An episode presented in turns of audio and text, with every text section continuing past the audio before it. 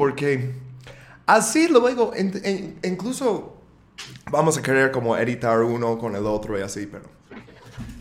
Pero sí, está mejor tener opciones. Y a ver, déjame revisar eso. ¿Dónde está tu Mesías ahora, Flanders? Ok, perfecto. Estamos bien con eso. Bueno. Ok. Sí, güey, como decíamos la otra vez, entre más redundancia mejor, güey. Ok, voy a dejar de echar este vape en el micrófono. Porque no quiero que este, Ah, escuchen, ah, escuchen eso. Pero, no, a veces este, apago el micrófono. Entonces, ¿cómo te sientes después de la vacuna? No manches, güey, me siento... O sea, hasta eso bien. Me acabo de tomar incluso mi ibuprofenito. Al chile, cuando venía de camino, güey, hace cuenta que donde me vacunaron es en el Auditorio Benito Juárez en Guadalajara. Ujú. Y queda bien lejísimos de mi casa, güey. O sea, fácil fueron como 40 minutos. Ajá. Y de, de camino al Chile sí me sentía medio de la verga, güey. Me estaba doliendo la cabeza, el brazo se me entumió bien pasado de lanza, me dolían las rodillas. Pero ahorita ya llegué a mi casa, me tomé un chocomilk y, güey, como si nada, güey. Pinche chocomilk es una, una maravilla, güey. Oye, pero le metiste en la licuadora con un plátano y un hielo. Porque ah, eso Sí, es. plátano, nada más con ah, el hielito. ah, ok, pero sí, con el hielito eso es importante. Pero el plátano le lleva siguiente nivel, ¿no? Sí, güey, es el piloncito. ¿Sabes qué? Mi abuelito, güey, preparaba el chocomilk con huevo, güey. Así le echaba. Ah, así crudo. Y Es que era de Sí, rancho, ¿no? Y como que antes, como supongo que los pollos estaban más limpios. No lo creo, la verdad, porque los pollos son bien sucios, pero. Este. mm, eso sí. La gente se Es que creía. antes también eran de sus gallinas, güey. Mm, sí. Sí, lo chido es que eran de sus gallinas y ya nada más lo limpiaba, güey, y pues ya le echaba el huevito, güey. Y el chile estaba bien bueno, güey. Sí extraño hacer eso, pero la neta ya no lo haría con los huevos de hoy, güey. No, o sea, hago eggnog, ¿no? Pero le echo casi una botella completa de whisky y lo dejo dos, Mm. días, dos, tres días en el refri. Y la verdad, entre más días lo dejas, como más cremoso se pone. Porque el alcohol mata todas las bacterias, ¿no? O sea, por eso andamos así en el COVID con aplicando alcohol a las manos. ¿Sabes? A huevo. Tomándolo para limpiarnos por dentro, güey. Ah, oh, por cierto, ya estamos grabando. Ah. Excelente. Desde hace, a ver qué dices, desde hace dos minutos. Ah, ok, está bien. Yo creo que ya el público ya lo va a esperar. Ah, bueno, vamos a presentar el podcast, ¿qué dices? Simón, jalo. Ok, ah, bienvenidos a otro capítulo de Intervenciones Gringas. Es un podcast donde exploramos las historias de los bombardeos, guerras, invasiones, golpes de Estado que hizo Estados Unidos para construir su imperio. Me di cuenta que cambio eso un poquito cada semana que le digo en otra orden.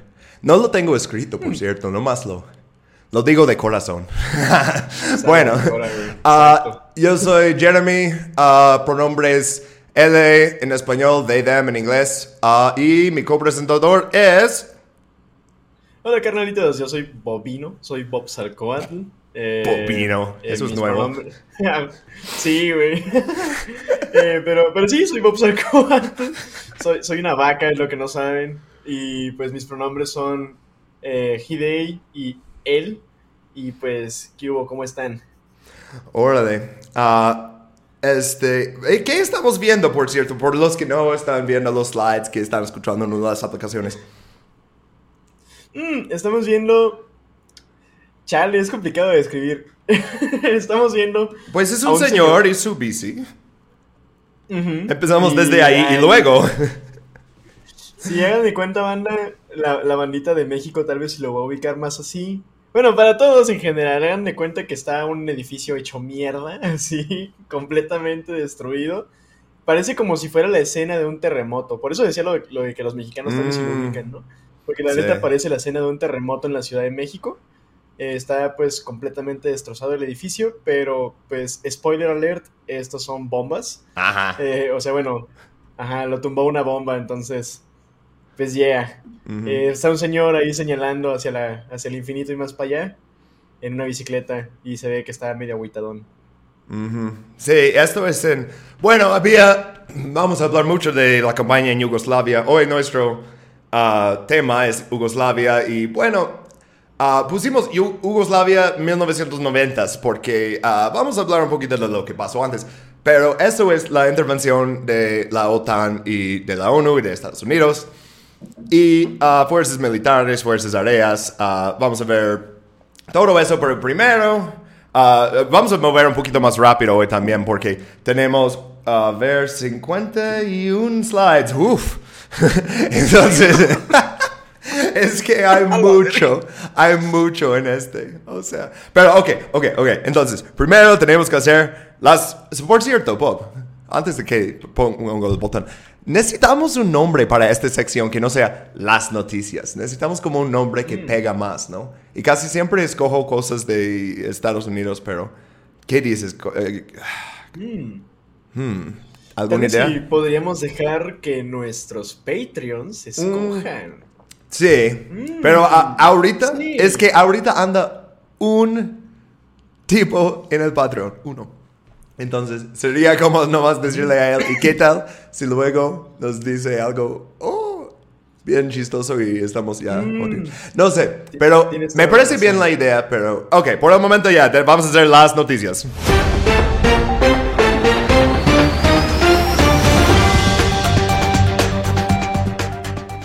Ok, ya estamos al segundo slide y ya YouTube ya nos desmonetizó el video porque vamos a hablar sobre marihuana.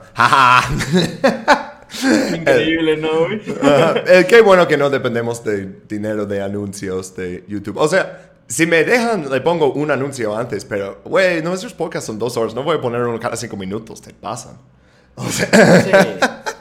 pero bueno, no somos ok. H3, H3, ¿verdad? Ajá, Para ser sí. así de mierda, güey. Es que mira, si no dependes de marcas, puedes decir lo que quieras. Puedes armar las slides que quieras y puedes hablar en completas verdades y no en medias verdades. Pero bueno, las noticias de hoy. ah, a ver, ah, siempre te estoy poniendo tarea de inglés. ¿Puedes traducir ah, lo que está pasando aquí, Bob, para nosotros? Ah, huevo, sí. Este, los neoyorquinos con convicciones de marihuana van a tener las primeras licencias para eh, venta al menudeo de marihuana. Así Eh, es.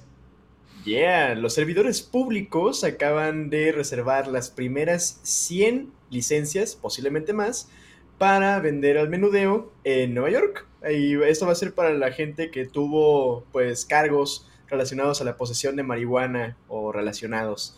Qué chido, ¿no? O sea, qué perro, güey, porque la neta siento que en específico la, la NYPD, la Policía de Nueva York, Uf. que es una institución tan mierda, güey, este, creo que le ha hecho mucho daño a esa gente, güey. Y creo que está muy chido que, que la nueva gobernadora de Nueva York ay, esté haciendo esto, güey. Honestamente se me hace muy chingón.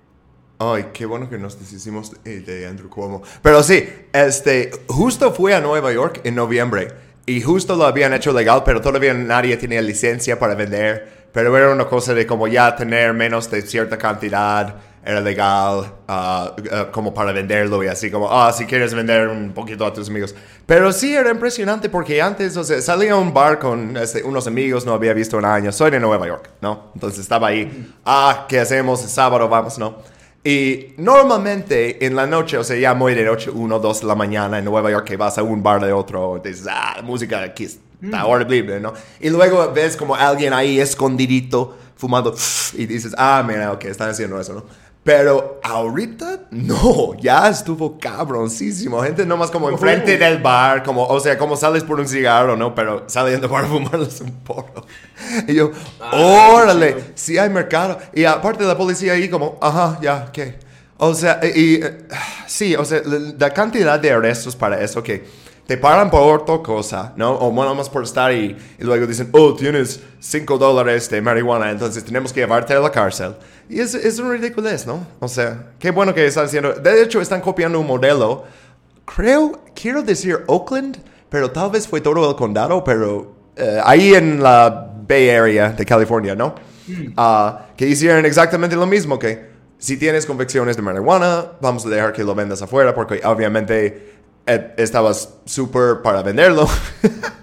No, y ahora, pues, ya, hazlo legal. Entonces, esta vez teníamos como una noticia media buena, ¿no? Reforma. Sí, güey. Hoy empezamos bien. Aparte mandamos a chingar a su madre a los hombres de Florida. Entonces, estamos felices por eso. Sí, sí, ya, vamos a...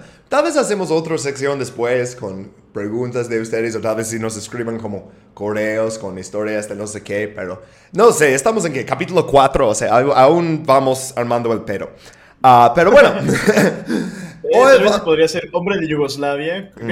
Sí, y exactamente. Aquí estamos con Yugoslavia, por lo que, que, ven los slides, pueden ver cómo está escrito en, eh, en, ambos alfabetos que usan ahí, que es el alfabeto romano que usamos en español y en inglés, y el alfabeto cirílico. Cirílico. Ajá, sí, que es lo que usan en Rusia y está específicamente diseñado para lengua. We'll cut that part. está específicamente diseñado uh, para, o sea, idiomas slávicas y así. Pero la otra opción que tienes, y eso es lo que hacen uh, en mm, partes de Yugoslavia también, en Romania y así, es de uh, Croacia y Eslovenia, que usan el alfabeto romano, es le pones mm, muchísimos tildes y así, ¿no? Para significar diferentes cosas. Pero, ok. Uh, Yugoslavia, ¿existió desde siempre? No. Uh, vamos a ver qué pasó exactamente. Uh, estamos viendo ahorita tres mapas que son importantes. 1919, es justo después de un evento que seguramente acordamos de la escuela, Primera Guerra Mundial. en ese entonces es el reino de... es que escribo mis notas. Yugoslavia. Ajá, no, pero todavía no reino de Yugoslavia. Era ¿Sabes qué? Que en la siguiente slide tengo uh, mejor escrito. Ah, ah, sí. Es que, mira, tengo muchos mapas que lo dice en serbo o lo dicen en inglés y luego uh, se me cruzan los cables en el cerebro. Reino de los serbios, croatas y eslovenos. Ok. Uh, así se llamaba originalmente. pero vamos a ir un poquito antes de eso, porque en 1815 reorganizaron toda Europa. Eso es después de las guerras napoleónicas. El imperio otomano salió con Serbia y Bosnia. Entonces tenías esta división. O sea, Montenegro es parte del imperio uh, uh, de Austria-Hungría. Uh, también Croacia, también Eslovenia. Pero tienes Bosnia y Serbia dentro del imperio otomano. Entonces por eso vamos a ver luego como más influencia de Islam y musulmanes y así de Venecia también y todo el pedo. O sea, es, es como un crisol de culturas en esa, en esa península. Y está bien cabrón, güey, porque incluso se me hace bien loco que hay espacios como Bulgaria y la misma Grecia que incluso, o sea, tienen muchísimo que ver con toda esta zona, incluso Hungría hasta cierta parte, pero que como tal, o sea, son parte de los Balcanes, pero se quieren alejar lo más posible como de la influencia yugoslava de los Balcanes. Entonces es un cagadero, güey. Es una familia de países muy disfuncional. Así es. O sea, que como que funcionó todo el experimento por un momento y luego, uff, cayó muy mal. Pero bueno, ok, avanzamos a 1914. Rusia ayuda para hacer un Serbia independiente. Ah, con el capital en Belgrado, ok. Ah, y luego un serbo hace algo, ah, se llamaba Gavrilo Princip Ah. bueno, provocó una guerra que luego Rusia entró en el lado de Serbia, Pero bueno, en 1919, en la conferencia de Versailles, hacen este reino que estábamos hablando antes, el reino de los serbios, croatas y eslovenos. Los musulmanes de Bosnia, vamos a decir luego, bosniacos, ah, van a escuchar dos palabras que suenan muy similares, que es bosnios, para referir a toda la gente de Bosnia y Herzegovina, y también bosniacos, que es para los musulmanes de Bosnia. Ah, eso va a ser tal vez confuso. Sí, como, como, como tal banda lo pueden ver de esta manera. Todo lo que tenga que ver con Serbia son eh, cristianos ortodoxos. Lo que tenga que ver con Croacia tiene que ver con católicos. Y lo que tenga que ver con bosniacos y albanos tiene que ver con musulmanes. Y literalmente eso es parte fundamental de las naciones. O sea, la religión es parte fundamental del sentimiento nacional. Entonces no es como que en México, ¿no? De que estados laicos, no, no, no, eso esa madre no existe allá. Sí. Y bueno, cambiaron el nombre luego a Yugoslavia y eso significa como slav sureño. Ah, como para unir todos los slavs sureños que había, ¿no? En esas seis repúblicas que ah, vamos a ver ahorita que tenían Serbia, Bosnia, uh, ¿dónde estoy? Uh, sí, Bosnia y Herzegovina, Croacia, Macedonia y uh, ¿cuál olvidé decir? Montenegro. Ah, sí. Ok. Ajá, pero bueno. Ok. ah, entonces cambian el nombre en 1929. En un momento vamos a ver exactamente por qué. Y es buen chisme. Y luego en 42 están ocupados por el eje. Hacen un eh, estado independiente de Croacia. Pero es un títere de Berlín y es fascista y tiene como policía secreto su versión del Gestapo. Se llama el Ustash. Hace terrorismo contra los serbios, judíos, gitanos. Ah, en su contra tienes los partisanos. Y eso es donde llegamos a Tito, ¿no? Ah, pero también tienes los Chetniks, esos son los monarquíos. Ah, Tito llega a poder después de la guerra y se une a Yugoslavia y apaga todo el nacionalismo con básicamente mano dura contra el nacionalismo, ¿no? Y, ah, pero vamos a hablar un poquito de los grupos en, en este siguiente mapa. Vemos, ah, y este primer mapa tenía que traducir de serbo y era un relajo hacerlo, pero era interesante porque no encontraba esa información en ningún otro idioma de internet. De plano. Ah, ok, el primer imagen vemos en 1931 las etnicidades en Yugoslavia. Y, uh, y vamos a ver que tenían en el censo original gente que estaba describido como no ciudadano, religión islam. Y esos son los bosniacos. Entonces, incluso en ese entonces, ah, era... Esos como no son parte de nosotros y son musulmanes, pero están ahí. Ah, Ok. Eh, también contaron originalmente los macedonios como ser- serbios. Y ya, no los consideraron como otro grupo. Y uff, bueno, vamos a ver más de eso después. Pero sí, pueden ver en, en el segundo mapa que estos ya son como diferentes grupos que están más reconocidos, ¿no? Ah, y también vas a ver en la primera mapa una minoridad alemán. Y en la segunda mapa no aparece. Hmm. ¿Qué habrá pasado? Ah, pero, vamos a llegar a eso, pero primero regresamos a 1929, cuando ah, hay- se ponen muy fuertes las, las tensiones étnicas en- ah, durante las guerras mundiales. Había un político croato, uh, Stjepan Radic, Ah, espero que estoy pronunciando bien eso. Ah, él estaba, se oponía al, al dominio ah, serbio en Yugoslavia, porque en ese entonces ah, Serbia estaba controlando básicamente todo. Y en 1928 lo asesinaron en el Parlamento. Tenemos una foto aquí de, del güey disparándole enfrente de todo el Parlamento. Está muy cabrón. Y esto llega, eso es en diciembre, y en- entonces en enero de 1929, el rey Alexander I, uno, declara el reino de Yugoslavia.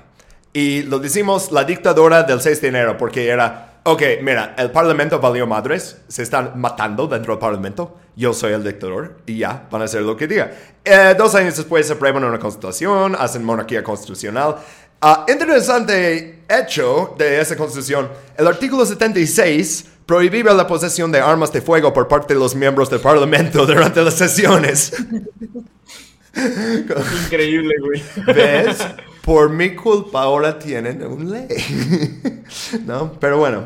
Entonces sí. Bueno, tienes- Radic sirvió para algo. Uf, uf, no. Pero, o sea, tienes serbos y croatos disparándose dentro del parlamento en 1929. Es como, mm, un poquito de lo que va a pasar después, ¿no? Ah, ok, ahora, siguiente slide. Ah, vamos a ver cuando los alemanes, y bueno, junto con todo el eje, porque tenían los otros países que eran aliados con el eje, ah, Romania, Bulgaria, también eran parte de esa operación. Ah, porque en e- esos países, y Hungría también, se unen al eje y Hitler quiere que Yugoslavia también. y el príncipe Pablo, que en ese tiempo era el regent, ¿no? Como el, el, el rey que no era rey todavía, no sé cómo es en español, regento. Ese. Presunto Mm, Sí, rey. como. Eh, nomás era el príncipe, pero no había rey. regidor? El regidor. Vamos Órale. a decirle príncipe, güey. Ajá. Bienvenidos a Intervenciones Gringas, donde yo aprendo español mientras doy el podcast. Este, ok. este, bueno, se une 25 de marzo de 1941 y esto es súper impopular dentro de Yugoslavia. Dicen, güey, ¿cómo crees? Ah, el ejército, las organizaciones serbias, Defensa Nacional, los Chetniks, la Iglesia Ortodoxa Serbia, los liberales, los comunistas, todos declararon en contra de él. O sea, tienes, tienes la iglesia, tienes como los de derecha, tienes los de izquierda. Ok, todos en contra de eso. Y pues hicieron un golpe de Estado contra él el 27 de marzo. Y le obligaron a, a dimitir y declararon mayor de edad al rey Pedro II. ah, aunque tenía 17, pero lo declararon. Tenían, en ese entonces era 21 para ser como ah, mayor de edad. Y él tenía 17. Y dice, Puta, ah, cabrón. pues, sabes que le falta cuatro años, pero queremos hacer este golpe y te ponemos y, mira, ah, no haces amigos con Hitler. Y dice, ok. Y Hitler se encabrona y dice, ok, van a invadir, ya. Y invade poco después, el 6 de abril. Y ah, el 17 de abril los yugoslavos anuncian rendición incondicional. Porque esto es 1941, es como el, el- el pico del poder de Hitler y pues era demasiado. Blitzkrieg. Ajá, sí, Yugoslavia es un país bastante chiquito y... Ajá, pues sí. Bueno, chi- chiquito. Bueno, es, es, es grande, es grande, pero chiquito como en Military Might, pues sí estaba Ajá. cabrón contra Alemania, porque no manches. Fíjate, güey, justamente algo. Eh, Iba a decir cagado, pero no es cagado, güey. Honestamente es una perra tragedia, güey. Pero justamente algo que pasa con los, con los yugoslavos, güey, es que aproximadamente la Ustasha, la policía secreta de Yugoslavia, am, para final de la guerra acaba matando a casi un millón de yugoslavios, de yugoslavos. Aproximadamente 18% de la población total de, la Christ. Yugoslavia acaba valiendo madres, güey. Ah. Simón. Entonces, este, este conflicto, güey, la Segunda Guerra Mundial, neta, es uno de los conflictos más destructivos en la historia de Yugoslavia, güey. Está, está bien cabrón, güey, pero es nada más uno de los... Una, es como una de las señales de lo que viene, güey. Porque honestamente el sufrimiento de estas personas no empieza aquí y no se acaba aquí, banda. Esto va a nada. para largo, güey. Sí, porque, o sea, e- y, casi siempre cuando enfocamos en la Segunda Guerra Mundial, no en películas, siempre están Francia, Italia, los países occidentales, y básicamente ignoran lo que pasó en Yugoslavia, ¿no? Ah, pero bueno, vamos a hablar de quién era la resistencia, porque ah, los yugoslavos puso más resistencia que cualquier otro país en Europa durante la Segunda Guerra Mundial. Pero el primer Básicamente se grupo- liberaron a sí mismos, güey. Ajá, sí, así es. Este, el primer grupo, primero eran resistencia y luego terminaron colaborando mucho. Estos son los Chetniks, los mencionamos antes. Puse su banderita porque tiene literal una calavera y huesos cruzados en su bandera. y es, es como el meme de, oh, somos los malos. No, o sea... o sea, cuando lo vi, y yo, güey, si tienes esa bandera, tienes que saber que el grupo es capaz de cualquier cosa, ¿no? Y ajá, eso es lo que vamos a ver. Ok, entonces la bandera está padre, ellos no tanto. Ah, eran monarquistas ah, y seguían una ideología de Serbia homogénea, ah, un memorando que estaba escrito en 1941. Querían un gran Serbia, como vemos en ese mapita que incluí, como gran Serbia que iba a controlar mucho, otras partes iban a ser parte de ocupación alemán y italiano, como, oh sí, nuestros amigos los fascistas les vamos a regalar ese territorio en- a cambio de un estado de puridad eh, eh, étnica, ¿no? Mm, ok. Bueno, este mega Serbia ah, tendría Serbia Central, Vojvodina, Kosovo, Macedonia, Montenegro, Bosnia y Herzegovina, Dalmacia, Eslavonia, norte de Albania, partes de Rumania, Bulgaria eh, y Hungría. O sea, querían un Serbia enorme, ¿no? Pero solo Serbia. Eso es el pero, que todo esa área hubiera sido Serbia. Entonces, al principio están en contra de, del eje, ¿no? Y por 43, 44 ya están colaborando muy abiertamente con ellos.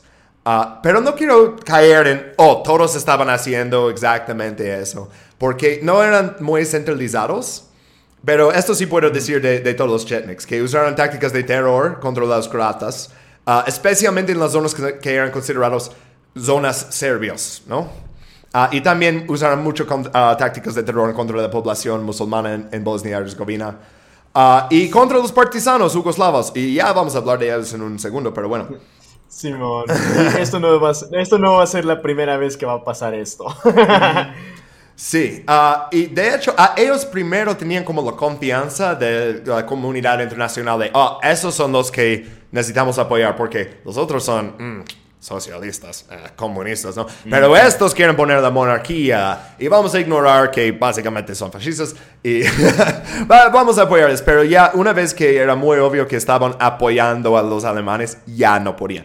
Entonces, ah, llega a ser más importante este guapetón aquí. Este, bienvenidos a Intervenciones Gringas, donde Aragorn. chuleamos este, ah, fotos de personajes históricos cuando eran jóvenes. Sí. Uy, machín, güey. Eso es cuando le arrestaron en 1928, importante año es ah, cuando asesinaron al güey en el parlamento, ¿no? Ah, y, y le arrestaron al el gobierno monarquista por ser comunista. Ah, bueno, este ah, Joseph Broz, pero lo decían Tito más tarde en su vida, nace en Kumrovac, está en Croacia, al lado de Eslovenia. Era parte de Austria-Hungría en ese entonces. Entonces luego ah, le, meten al ejército durante la Primera Guerra Mundial. Ah, no quería estar ahí, pero gana muchas medallas. Ah, luego escondió eso en su vida porque no quería que la gente supiera que, oh, yo gané medallas por Austria. pero bueno, este, le, le dan el rango de sargento mayor y era muy joven para tenerlo, pero bueno. Ah, luego en 1917 los rusos lo capturaron y lo mandaron a un campamento de trabajo en el interior de Rusia. Y, o sea, adivine qué, 1917, Rusia. Suena como una retirada masiva. Suena como tiempo de Lenin. Ajá, exacto. Entonces está ahí para la revolución y la guerra civil. Y regresa en 1918 y es más comunista que nunca. Ah, busca trabajo, encuentra uno como mesero y luego ah, empieza una huelga de meseros. O sea, entonces luego la- los, los comunistas en Yugoslavia empiezan a como ganar más poder después ah, en la elección de 1920 ganan muchísimos escaños pero en 1921 lo hacen ilegal ser comunista y luego le meten a la cárcel en esta foto que, que puse, ¿no? Y cinco años está ahí. Ah, su esposo lo deja. Huye a eh, Unión Soviética, deja a su hijo en como una institución. Cabrón, ¿no? De lo Bueno, que se perdió la morra, la verdad. No, Ah. este, este papi. perdón. Drama total, no manches. Ay, Oye, pero sí. también hay, que- hay que mencionar, Machín, que, o sea, no solamente lo metieron a la cárcel por ser comunista, también estaba aportando explosivos en el parlamento. Ah, mm, sí, bueno. Bueno, digo por ser comunista, él era uno de esos comunistas de uh, la propaganda del acto, en vez de nomás difundir como periódicos en la esquina. No, vas y pones bombas en Este, sí, entonces, bueno, le, le ponen en la cárcel, sale de la cárcel, le ponen en la cárcel otra vez. Luego hace amigos con uh, este uh, Moshe Pijade, Pijade uh, que está cumpliendo 20 años por también ser comunista, básicamente. Básicamente. este, y luego este, se hacen amigos. Luego vamos a ver que Tito se hace como uh, eh, primer ministro, presidente, presidente por vida. Y luego este Moshe es el quinto presidente de Yugoslavia. Entonces, imagínate que estás en la cárcel, güey. Y estás ah, trabajando en la eléctrica. Ahí trabajaban los dos. Y como reponiendo una luz o algo. Y tu amigo te dice, vamos a salir de aquí. Vamos a hacer una revolución. Y yo voy a ser el presidente. Y tú vas a ser el primer ministro. Y dices, güey, estás loco. Pero luego pasa. Sí, no manches. Güey, la neta, si, si Tito se me quedaba viendo con esos ojos, güey, y me lo decía a la cara, güey, yo la neta sí le... O sea, tal vez no lo creo de inicio, güey, pero sí habría algo que me, que me haría dudar, güey. Ese, ese vato, güey, se nota que no dice las cosas por decirlas, güey. Así es. Bueno, en 1934 ah, sale y dice, no estoy como tan seguro aquí y, y va a Moscú. En 1938 está ahí durante las purgas de Stalin y, y ve cómo arrestan y ejecutan casi todos los otros yugoslavos, porque todos los yugoslavos eran muy sospechosos para Stalin. Eso es cuando Stalin está ejecutando a todos. Ah, básicamente, o sea, sus oficiales más altos es cualquier extranjero que está sospechoso de y dice, "Hmm, ¿sabes qué? No me gusta este güey Stalin, vamos a revisitar eso después. Ah, pero le hacen a este secretario general los comunistas. Entonces, ah, luego cuando llegamos a la guerra, él se hace el líder de los partisanos. Y los partisanos, olvídate lo que piensas de revolución, ah, no, revolución, resistencia, resistencia francesa, ¿no? Que eran super badass, chingón. Sí, sí eran, pero No, los partisanos, güey. O sea, empezaron con guerrillas, ¿no? O sea, empezaron con... pff, no más como guerrillas en 41. Terminaron la guerra con 650 mil soldados en sus filas. No manches, güey. Neta, novatos los franceses a comparación de Tito, güey. No, sí, pasadísimo de lanza, güey. Pues es- fue el único, fue, creo que el único país que, o sea, se liberó básicamente a sí mismo, güey, de los alemanes. O sea, básicamente cuando llegaron los rusos a Yugoslavia a echar el paro, ya casi no había alemanes, güey.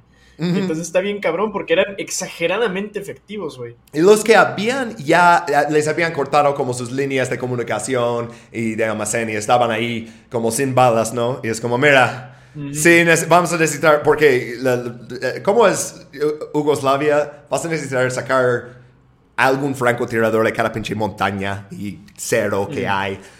pero bueno, este, ok, pero bueno, hay un vacío de poder porque el rey Pedro II huye y Belgrade este, termina la resistencia organizada muy temprano, pero luego Tito ya es como el líder de ese grupo paramilitar que luego hace básicamente un ejército legítimo. Ah, no, entonces, ah, a ver, es, es- escribí mucho más de lo que voy a hablar aquí. Puse tantas cosas en las notas y luego lo veo yo. Ok, ah, vamos a avanzar un poquito a... Uf. Ah, no, no, no, no, no. Sí, deberíamos hablar de eso. No quiero... eh, eh, eh, no quiero soltar esta parte y luego me super rostizan en los comentarios. Ok, ah, siempre hay una amenaza a Hitler, ah, pero no era todo como bonito, porque había lo que decían después, errores de la izquierda. Eso es como su gobierno refería a eso oficialmente. Los otros decían Serviani Terror, que significa terror rojo. Este, eran ejecuciones masivas, eso es en 41. Ah, ah, Kolashin en Montenegro. Ah, pensaron que los comunistas eran títeres extranjeros eh, y, pensaban que eh, Moscú controla Tito. Y luego en la guerra llegan y masacran a gente. Ma- matan a 300 personas en Kolashin, los tiran en un pozo, lo dicen el cementerio de los perros. Entonces ya todo Montenegro ya es o sea, valió madres este, que, que van a querer eh, ser parte de esos, pero bueno. Pero sí, luego Tito hace con mucha rehabilitación de la imagen y también ah, tenía mucho miedo de, de la quinta columna. Entonces, ah, estaban asesinando mucha gente por ser parte de la quinta columna. Y después, eh, como a la mitad de la guerra, dicen, ¿sabes qué? Vamos a dejar de hacer eso porque estamos cayendo mal a la gente. No existe tanta gente de una quinta columna de Alemania. Bueno, ah, sí. O sea, eh, empezó muy paranoico. Hizo, eh, y bueno, el último foto que vemos es ah, Tito con Churchill. Eso es agosto 44. Y Churchill estaba súper impresionado porque dice, básicamente, ustedes están ganando su guerra. Ah, felicidades. Y también es, es muy obvio que los Chetniks andan de colaboradores. Entonces, dicen, ok, el rey no va a poder regresar por el momento, pero el rey va a darte su aprobación. Y decir a todos los yugoslavos que es una cuestión de patria y que deben aceptar un nuevo gobierno bajo Tito. Y con la idea de después de la guerra, Tito me va a dejar regresar y ser el monarco y él va a ser como el líder, ¿no? Y, ah, pero no le dejan regresar. Este, Sí, no manches. mm, sí. ah, de No, hecho, es que. Ah, no, tú di, tú di, tú di. Nada, nomás iba a decir que puse esta foto de él a punto de ir a hacer ski y se, se ve todo mamoncito, ¿no? La neta, güey. No, y fíjate, honestamente, Tito se merecía. Se merecía lo mamoncito, güey. Este, bueno, se ve muy mamoncito el príncipe, pues, pues, el rey. Pero justamente si Tito se merecía algo, güey, era el respeto de pues todos sus pares. Porque, mira, güey, este vato eh, sobrevivió a cinco intentos de asesinato, güey. Por parte de Otto. No me acuerdo qué se llama, güey. ¿Cuál es su apellido? Pero era uno de los. Era uno de los hombres más peligrosos de Europa, güey. Y era eh, líder de las fuerzas en, en Alemania, güey. Y era un asesino eh, de, de Hitler muy efectivo, güey. Le intentaron matar cinco veces, güey. Y Mm. eh, después también lo intentan hacer otros, este, otro, otras personas, Stalin.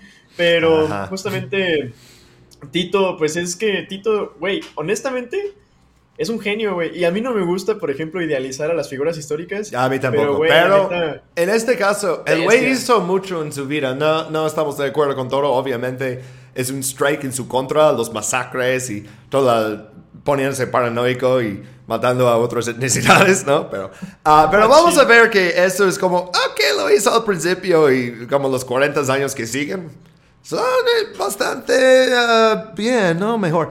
Ah, ok, ah, pero ¿por qué estamos viendo a este rey? Porque básicamente ya no vamos a volver a hablar de él porque se va a Estados Unidos, piensa toda su vida que hay chetniks que van a derrocar a Tito y ponerlo en su trono. Nunca pasa. Se vuelve alcohólico, gasta todo su dinero, luego está buscando préstamos y dice, pues tú ya no eres rey de nada. Ah, sí, uh, también como querían hacerle como un personaje para los medios y decir, oh, como el comunismo es malo, pero luego decían, ah, es muy malo en la cámara. Nah, no podemos hacer mm. nada con él. Se ve todo joven y nervioso. Uh, pero bueno, luego eh, hay que hacer el, el, gobierno de Tito oficial, ¿no? Y los gran tres, ¿no? O sea, Stalin, Churchill, Roosevelt. En la, en la conferencia de Teherán hablan específicamente de eso y dicen sí, es Tito, pero luego tienen elecciones en 1945, ah, después de la guerra, el 11 de noviembre, y hay un boicot de la oposición. Entonces, el Frente Popular, que es el partido de Tito, es la única organización que participa y gana 90% de los votos. Y la verdad, no entiendo cómo pasa eso.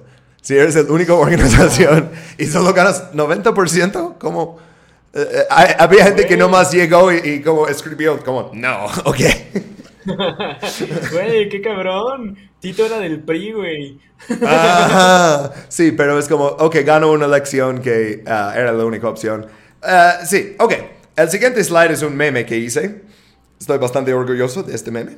Está muy perro, es, ah, por los que están escuchando, es Stalin y Tito, pero están como Sub-Zero y Scorpion de Mortal Kombat y dice, ¡Fight! Este, bueno, porque empezaron amigos, pero en 48 ya no. Tenemos uh, la fractura entre ellos. Y había una resolución del Inform Bureau. El Inform Bureau es la colección de países más Unión Soviética, que es Alemania Oriental, Polonia, Checoslovaquia, Hungría, Rumania, Bulgaria. Los que son como bajo influencia de Moscú después de la Segunda Guerra, Segunda Guerra Mundial. World War II. Voy a dejar todo eso en la grabación. Después de eso, ¿no? Y Yugoslavia es comunista, pero no está bajo de Moscú. O sea, ok. Y eh, bueno, Stalin dice, dame tu plan de cinco años para tu economía, para mi aprobación. Y Tito le enseña y dice, no, tienes que cambiar todo eso porque yo necesito estas cosas en Rusia. Y Tito dice, no, uh, todo el asunto de hacer colectivización y comunismo es usar los recursos de mi país para mi gente. Y a Stalin le cae muy mal eso. o sea, no vamos a fingir que, oh, Stalin era alguien que iba a liberar Europa. Ah, nah. Sí, banda, no mames. ¿Cuántos años tienen, banda? Qué pena. ok, pero bueno. Uh, entonces, uh, le condenaban, uh, esos países le condenaban al Partido Comunista Yugoslavo y dice, y, y Oficialmente la resolución ¿no? se, llamaba El Partido Comunista Yugoslavo en manos de espías y asesinos. O sea, no regresas ah, de eso. en el periódico, ¿verdad? Ajá. Sí, güey, está muy cabrón, güey. Ajá. Pero luego, ok, uh, es por una combinación de cosas, es por Tito queriendo hacer como sus propias decisiones al respecto relaciones internacionales, quería incorporar Albania a Yugoslavia, por ejemplo, y Stalin dice, no, yo ya estoy en Albania, yo quiero incorporarlo como mi esfera de influencia, ¿no? Ah, y, por hacer cosas en la aprobación de Stalin, ¿no?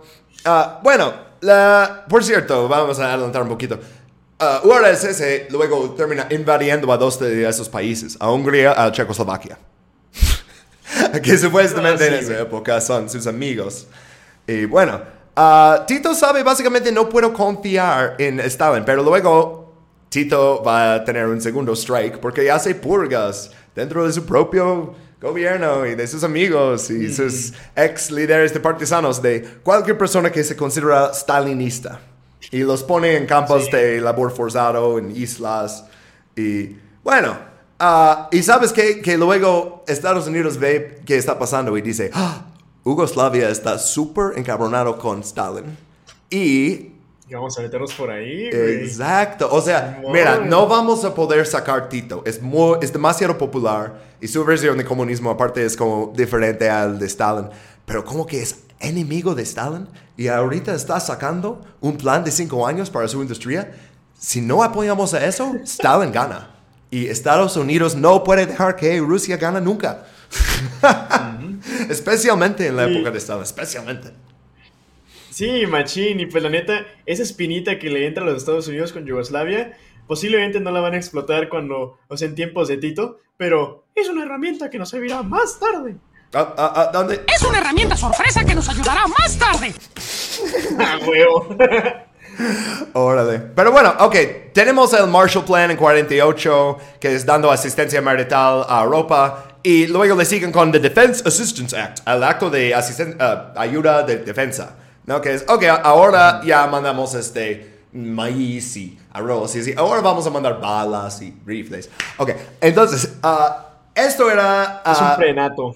Sí, y, y lo dicen, una ley para promover la política exterior y proporcionar la defensa y el bienestar general de los Estados Unidos mediante el suministro de asistencia militar a las naciones extranjeras.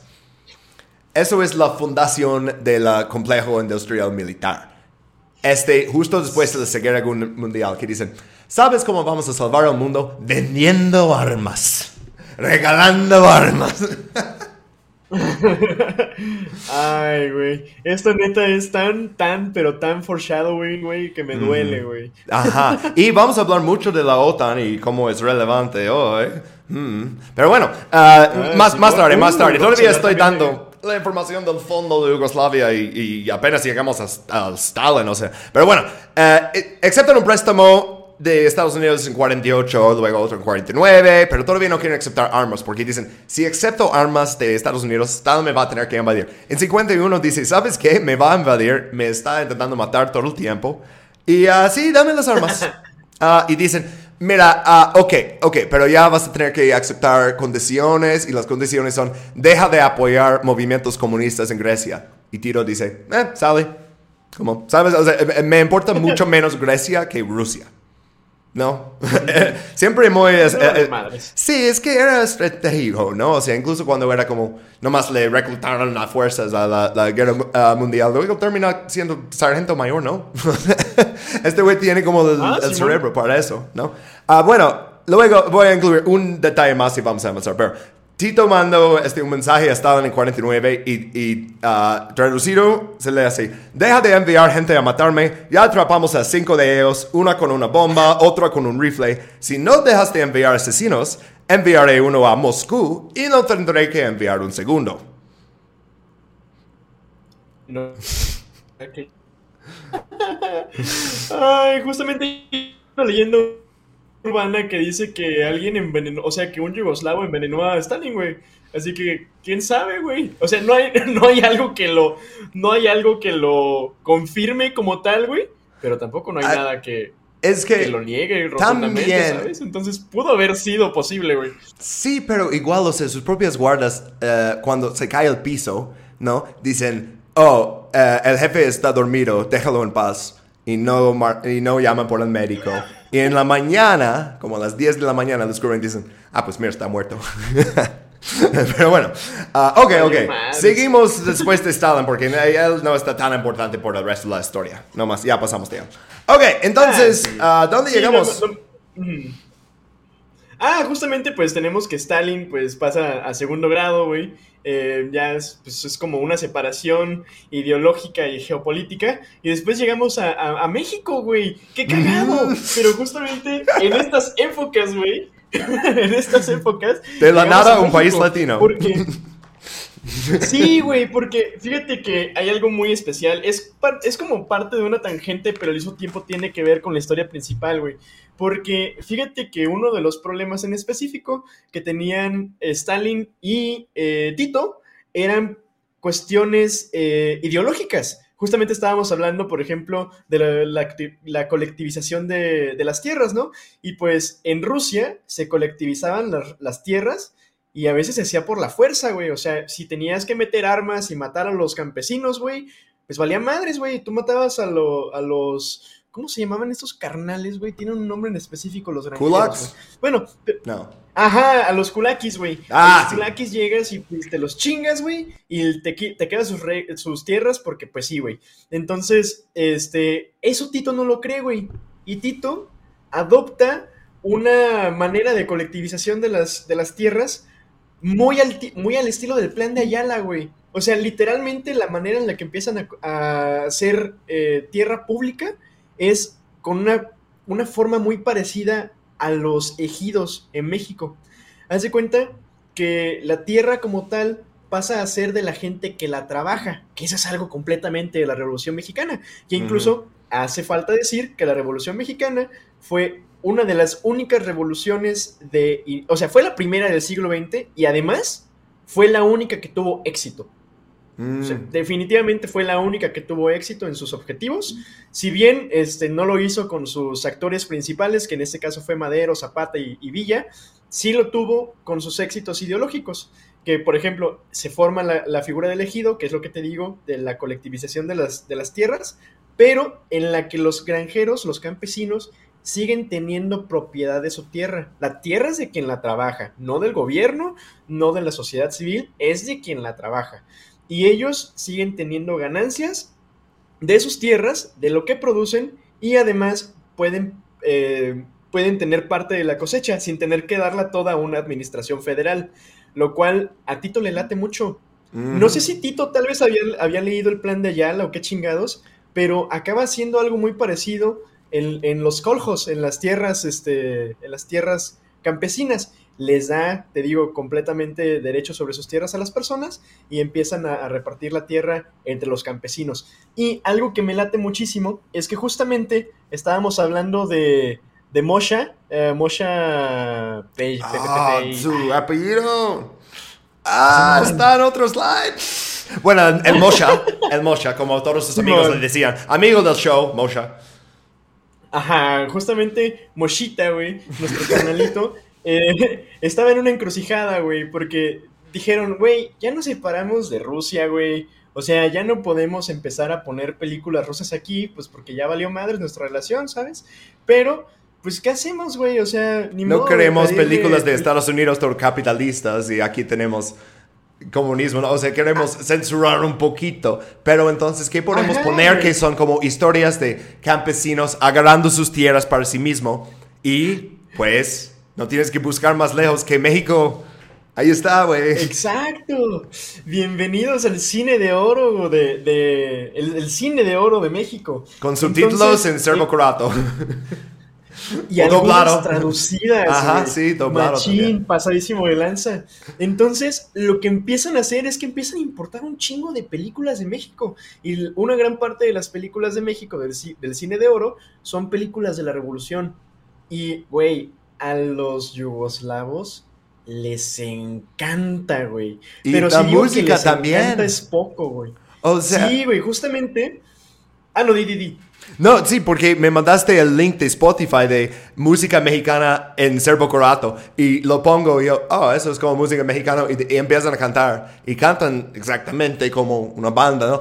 Y lo escucho y yo, no entiendo nada de la letra, pero es música güey. mexicana. Y luego hasta hace como, una ay, ay, ay, maravilla. y yo, wow, son buenos para eso, ¿eh?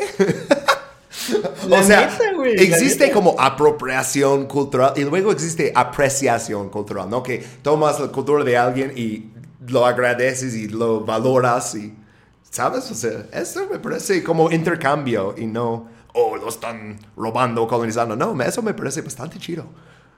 Sí, no manches. Y eh, hay unas historias muy bonitas, la neta, porque la relación entre Yugoslavia y México se empieza a agrandar muchísimo a partir de eso, porque hay un respeto mutuo. Y es que la, gente que ve las historias de la revolución se siente muy identificada, porque mucha de su lucha por independencia eh, de otros países, de su lucha por independencia económica, de su lucha por, por tener derechos y dignidad humana, se parece a la nuestra. Mm. Hasta cierto punto, los mexicanos y, y la gente de los Balcanes somos hermanos de dolores. Y, y tenemos muchas, o sea, cojeamos de la misma pata. Mm. Entonces, hay muchas cosas en las que nos parecemos. Digo, acá no, no nos ha bombardeado, no nos bombardeó la OTAN, pero nos bombardearon No. los gringos. Ah. Entonces, No existía la OTAN por 100 años más Ajá. cuando pasó eso. Simón. Casi exactamente 100 justamente- años. Exacto, exacto. Y está muy cabrón porque sí es como de que, pues hay, hay muchas cosas en las que nos identificamos. Hay, por ejemplo, una, una frase, güey, eh, de la película Un día de vida de Emilio Lindo Fernández, uno de los directores de cine de- eh, mexicano más importantes de la historia. Este, y justamente dice, tierra y libertad. Ahora sé por qué los grandes sueños de los hombres son imperecederos ¿Y por qué cada tumba de mártir se levanta cada vez más... eh, ¿Y por qué de cada tumba de mártir se levanta cada vez más fuerte la vida? Seco y duro tiene que ser el heroísmo, como las vetas, para seguir manando eternamente fulgor. Y es ley que todo sueño que se levanta tiene que alimentarse de sangre.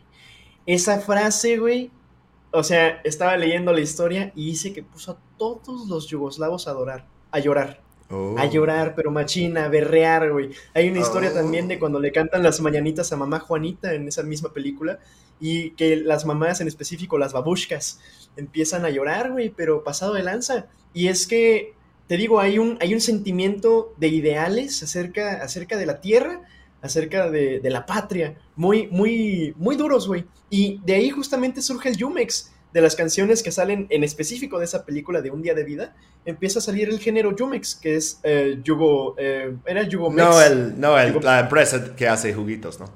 Ajá, no es Con el Jumex, museo en. Polanco. No, no, sí, con, con Y. Ajá. Y, y está bien perro porque hay un chingo de, de, este, ¿cómo se llama? Hay un chingo de grupos, de solistas que cantan canciones mexicanas, güey. Por ejemplo, Volcani Trío, güey, el Trío Paloma, el Trío TVD, güey. Deberíamos poner el vínculo en la descripción de algunos. Para, si, la gente quiere ponerle pausa y ir a escuchar. Es que lo pondría dentro del podcast, pero uno, arruina el flow. Dos, tal vez nos da un copyright strike. Mejor no. Pero bueno. Sí. Y por ejemplo, hay una historia muy bonita también, ya para terminar con esta tangente, que por ejemplo, Nikola que... Es un gente bonito. Sí, güey. Este, está, está bien lindo, güey, porque Nikola Karovich era un niño en tiempos, eh, tiempos de los partisanos, güey. Y, eh, no- bueno, no, espera, no era tan en tiempo de los partisanos, era por ahí del, del 40, o sea, Tito ya estaba en el poder y ya habían visto algunas películas mexicanas, güey. Y Nikola Karovich creció en la costa de Dalmatia, güey, de donde son los dálmatas, justamente, banda. Entonces, el güey, el güey creció en Dalmatia y empezó a escuchar música mexicana y le gustaba mucho, güey. Y empezó a cantar. Y cantaba en español sin saber español. Y el güey, este, un día, Simón, un día Tito llega a la costa de Dalmatia y todos sus compañeros del ejército le dicen a Nicola, pues cántale, güey, cántale a Nicola, a, a Tito. Entonces Nicola le canta a Tito y a Tito le, le fascina la voz de este güey y dice, ¿sabes qué? Te me vas ahorita en FA a Belgrado a estudiar música, carnal, porque tú tienes, tú tienes los huevos necesarios para ser un mariachi. Entonces Ah. lo pone a estudiar música, güey, está bien perro. Y, y Nikola Karovich acaba fundando uno de los tríos, si mal no recuerdo, es el trío Paloma, eh, es, el, es el vocalista principal. Y, güey, Nikola Karovich hasta el día de hoy tiene el récord mundial de haberle cantado a más presidentes extranjeros. Y varios de esos fueron mexicanos. Cantó para López Mateos, cantó para Echeverría, era el cantante favorito de Tito, güey. O sea, a ese grado llegó la cultura mexicana en México que el cantante favorito de Tito era un cantante de mariachi. ¿Te imaginas que como, ok, tu país quiere hacer como relaciones con Yugoslavia y hablas con Tito y dice, te voy a mandar eh, mi cantante favorito como símbolo de mi, mi, mi- mi gratitud y así. Ok, y llega, es un chico de Yugoslavia y dice, oh, ¿qué vas a cantar? Y dice, voy a cantar Volver, Volver. Y, Ay, güey, oh, güey. y oh, al final tiene, te tiene llorando. Bueno, regresamos a Tito, queremos avanzar des- des- después de él, pero bueno, es básicamente un baluarte contra Stalin para el occidente. Vamos un poquito de, de, de eso. Ah, pero Francia no. Ah, ah, ¿Ves en las fotos que está con Kennedy, está con Castro, está con Stalin? Esas fotos antes de la ruptura. Está con la reina Elizabeth y están tomando martinis o algo y él tiene todas sus medallas con este, la, martillo y así, ¿no? Pero bueno, ah, ok, eh, en 46 la agarraron a, a Draja Mihailovic, Mihailovic ah, que era el líder de los Chetniks. El líder es que no tenían exactamente líder, pero uno de los líderes, ¿no? Ah, él se había escondido después de la guerra, le agarraron, Yugoslavia lo condena por alta traición, crímenes de guerra y está ejecutado por un pelotón de fusilamiento. Y Charles de Gaulle interviene personalmente antes y dice, no, Tiro, no le puedes matar, es mi amigo, da, da, da. Y Tiro dice, no, Chucky, le voy a asesinar. Y bueno, Serbia y Francia son amigos viejos y, y a Francia no es muy fan de Yugoslavia bajo Tito. Y vamos a ver que Francia básicamente es la única potencia occidental que está en contra de, lo- de los demás al respecto a Yugoslavia y al respecto a Serbia. Y es que esa relación es muy vieja. Por eso lo menciono. Sí. Ah, bueno, Cabe mencionar, güey, así Ajá. como pequeña tangente, que chingue su madre Charles de Gaulle, güey. Ya listo, ya, ya me ventilé. Imperialista. Este, sí, pregúntale a alguien de Algeria, pero bueno. Ok, ah, sí. Ok. ah, sí, en vez de... Oh, sí, eso es importante. En vez de tener un comité central que es el dueño de todas las fábricas y todo, ah, todas las empresas, no, tienes los trabajadores controlando las empresas. Todavía tienes mucho poder federal, todavía tienes mucho poder del Estado, pero no es, todo es, ah, todo pertenece al Estado y es lo que ah, Bob estaba diciendo exactamente con las tierras también. Ok, pero luego Tito empieza a hacer relaciones ah, mundiales. En 53 tiene el Pacto de los Balcanes, oficialmente el Acuerdo de Amistad y Cooperación. Es un tratado entre Grecia, Turquía y Yugoslavia. Entonces, estos países están en la OTAN. Yugoslavia no y no quiere ser parte de la OTAN. Pero ahora eh, puede asociar con la OTAN de una manera indirecta a través de esos países. En 57 reconoce a Alemania Oriental.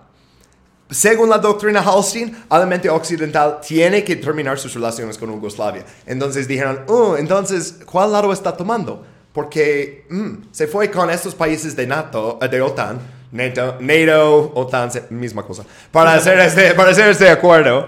ah, y luego se va ah, y reconoce a Alemania Oriental, dejando relaciones con ellos.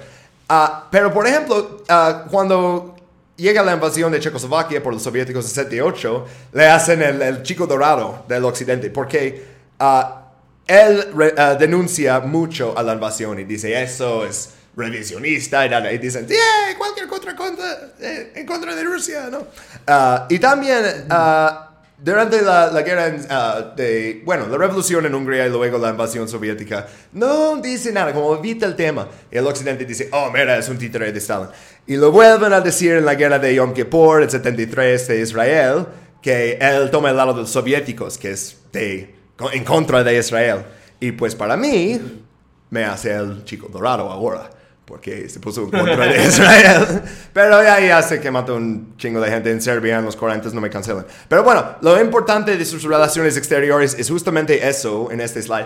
La- la- el movimiento de países no alineados.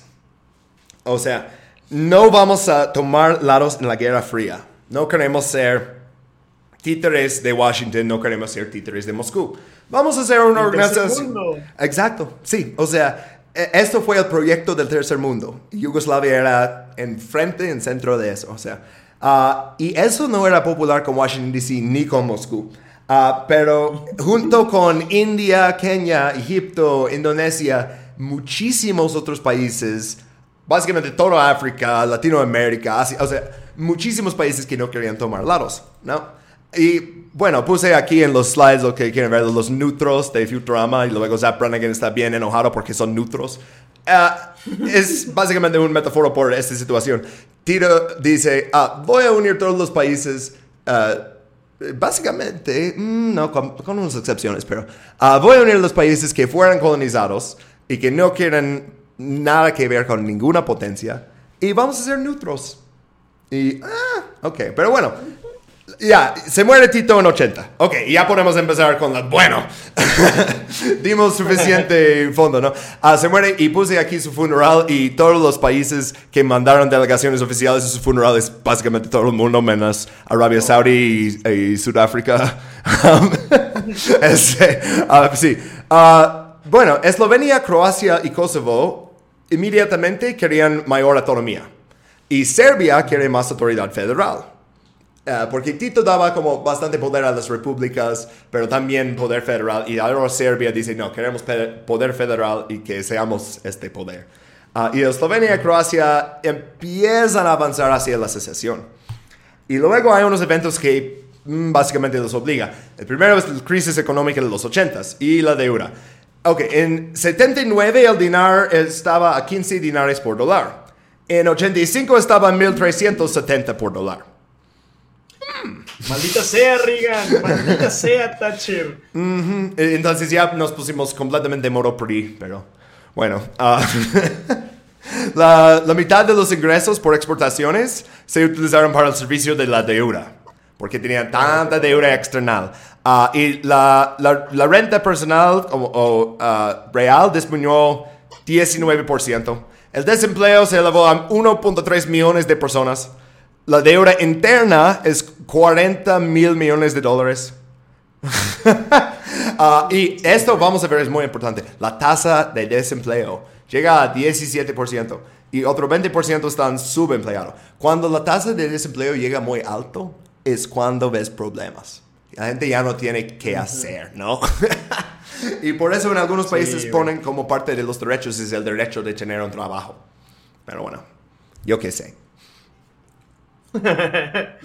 Ah, es que está muy cabrón, güey, porque justamente, eh, básicamente, desde un inicio, o sea, Tito era una, era una persona que buscaba hacer acuerdos. Y era, era un ser brillante, güey, que sí, pues digo, no es, no es como tal, pues El Salvador, ¿no? De Yugoslavia ni nada, pero, madre mía, hizo muchas cosas muy chidas, güey, y honestamente... De los dictadores en los que les podrían estanear, güey. O sea, no, es de los, mejorcitos, güey. Nadie va a estar en Ceausescu, por ejemplo. Ah, nadie. Sí, no mames. Ah, sí. Y Ah, hay gente que es está muy negar triste, a, a Amber Hoxha de Albania. Y yo creo que esto es Mm, Bueno, súper pero raro, es pero- que. Sí, güey, no manches. ¿quién? Ese vato está bien paranoico, güey. Empezó a construir un. Todos son revisionistas menos yo. ok, Todos ok. son revisionistas menos Kocha. Regresando Kocha a- es El verdadero rey aquí. Regresando a Yugoslavia. The, eh, y the International Monetary Fund, o IMF, o FMI, dependiendo cómo lo dices. Pero bueno, ellos vienen a tu país. Ah, bueno, sí, Ellos vienen a tu país a darte dinero a cambio de algo, a cambio de reformas. A- a- quieren garantizar que los sueldos no suben. Quieren garantizar que no se ponen de huelga. Básicamente quieren garantizar que seas una república bananera. Y ¿El en- modo de vida francés? Ajá, sí. Eh, bueno, ok, llegando a 1988, ah, uh, eso es interesante. 60% de los ah, desempleados son menores de 25 años. ¿Qué pasa cuando tienes toda la gente joven sin trabajo, sin dinero, sin qué hacer? Hmm. Bueno, debían, debían 21 mil millones de dólares a países occidentales. Ah, y, oh, por cierto, esa deuda no va a desaparecer con la desintegración. Luego, debían, el, el Fondo Monetario Internacional declaró que las cinco repúblicas sucesoras ah, hereden las deudas. Ah, pero bueno, ah, en 89 el primer ministro Ante Markovic se reúne con George Bush Sr. para negociar un nuevo paquete de ayuda. Y ahora George Bush Sr. pide mucho más porque ya estamos en el New World Order, que todos van a ser capitalistas a huevo. Ah, aceptan reformas económicas mucho más radicales, nueva moneda devaluada. Otra congelación salarial, fuertes recortes en gasto público, eliminación de empresas de propiedad social ah, gestionadas por los trabajadores. Básicamente quitan su sistema de, de manejar su economía. Ah, la inflación llega a mil por ciento.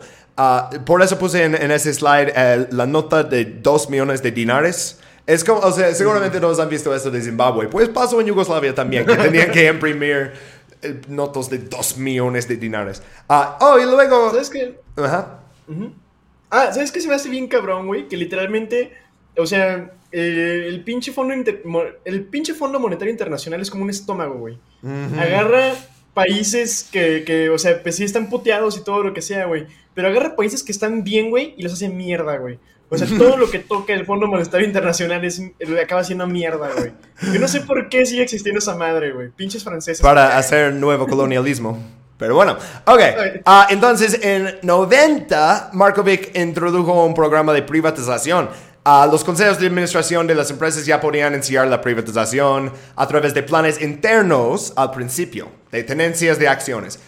Inicialmente no negociables en la bolsa, entonces la ley pone énfasis en la privatización interna a los trabajadores y directivos.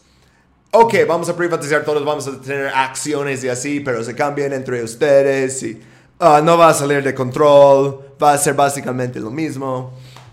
Meh. Bueno, la, utilizaron el término transformación de la propiedad para referirse al proceso de, de poner propiedad pública en manos privadas. Lo decir, transformación. Sí. Ajá.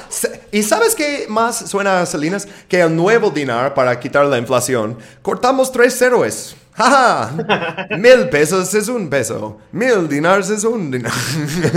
Ajá. Bueno. cabrón. Y ahora Estados Unidos ve su oportunidad. Vamos a hablar de... Es una de mis slides que nomás puse un documento histórico. Pero sí, es un ley público y deberíamos leerlo. It's the 1991-1991 Foreign Appropriations Act. Apropiaciones extranjeros acto de eso. Bueno, ah, mil- ah, noviembre de 1990 está aprobado. Y entonces, Estados Unidos ya solo va a dar ayuda económica y militar, que ya dependen de eso, a las repúblicas. No a Yugoslavia, a las repúblicas. Si rompen con, Vene- con Venezuela. Ah, necesito dormir. Sí, Solo. No, no, no, no, no, no. Bueno, no sé si cortamos eso o lo dejamos. Yo creo que lo dejamos porque da risa. Este, bueno, si rompe con, con Venezuela y, y ya no pueden hacer la Gran Colombia de Montenegro y Serbia. Este, no, no, no. Ah, solo van a dar ayuda a las repúblicas que rompen con Yugoslavia. No pueden tener eleccias- elecciones nacionales. Esto está prohibido por este acto de Congreso. Solo dentro de sus repúblicas.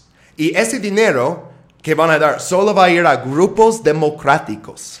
Entonces, el Departamento de Estado de Estados Unidos puede ver los resultados de las elecciones, número uno, y los resultados y decir si son reales o si son falsos. Y también pueden escoger a quién dar dinero de esas nuevas repúblicas. Y siempre escogieron ultraderecha, ¿no? No van a escoger nadie que tiene nada que ver con socialismo o comunismo. Entonces van a escoger al fascismo que está justo abajo de la superficie, especialmente en Croacia, donde vimos que tenían una república independiente, eh, fascista, ¿no?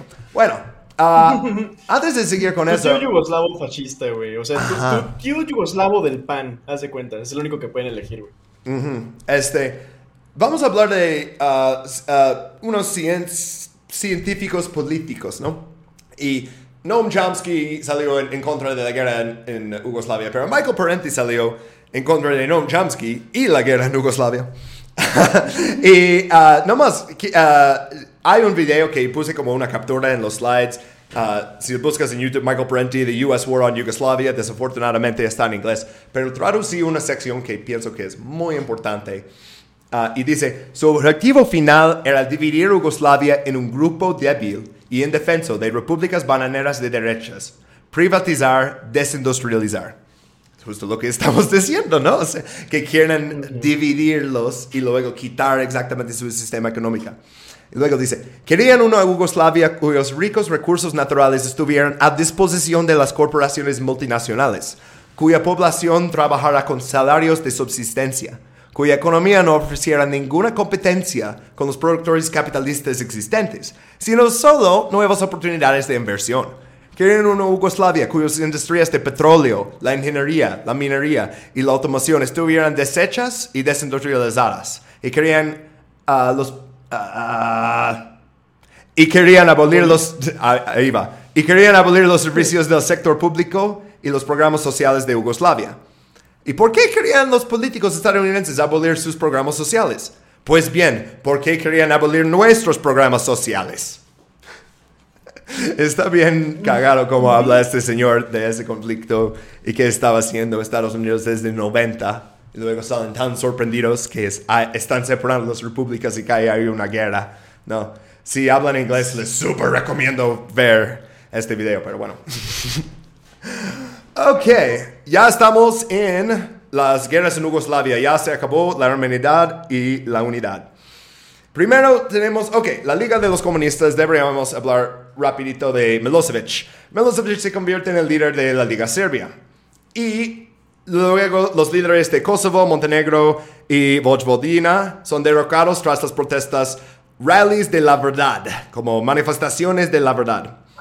Y entonces mucha gente sale de la calle, eh, esas ah, regiones autonomías, sus líderes ah, renuncian y son reemplazados por aliados de Milosevic. Y ahora Milosevic tiene como un bloque de eh, votos, ¿no? Tiene cuatro de ocho votos, porque esas regiones independientes de- dentro de, o, bueno, autónomos dentro de Serbia antes ah, tenían como su propio ah, voto en, ah, en el Congreso, ¿no?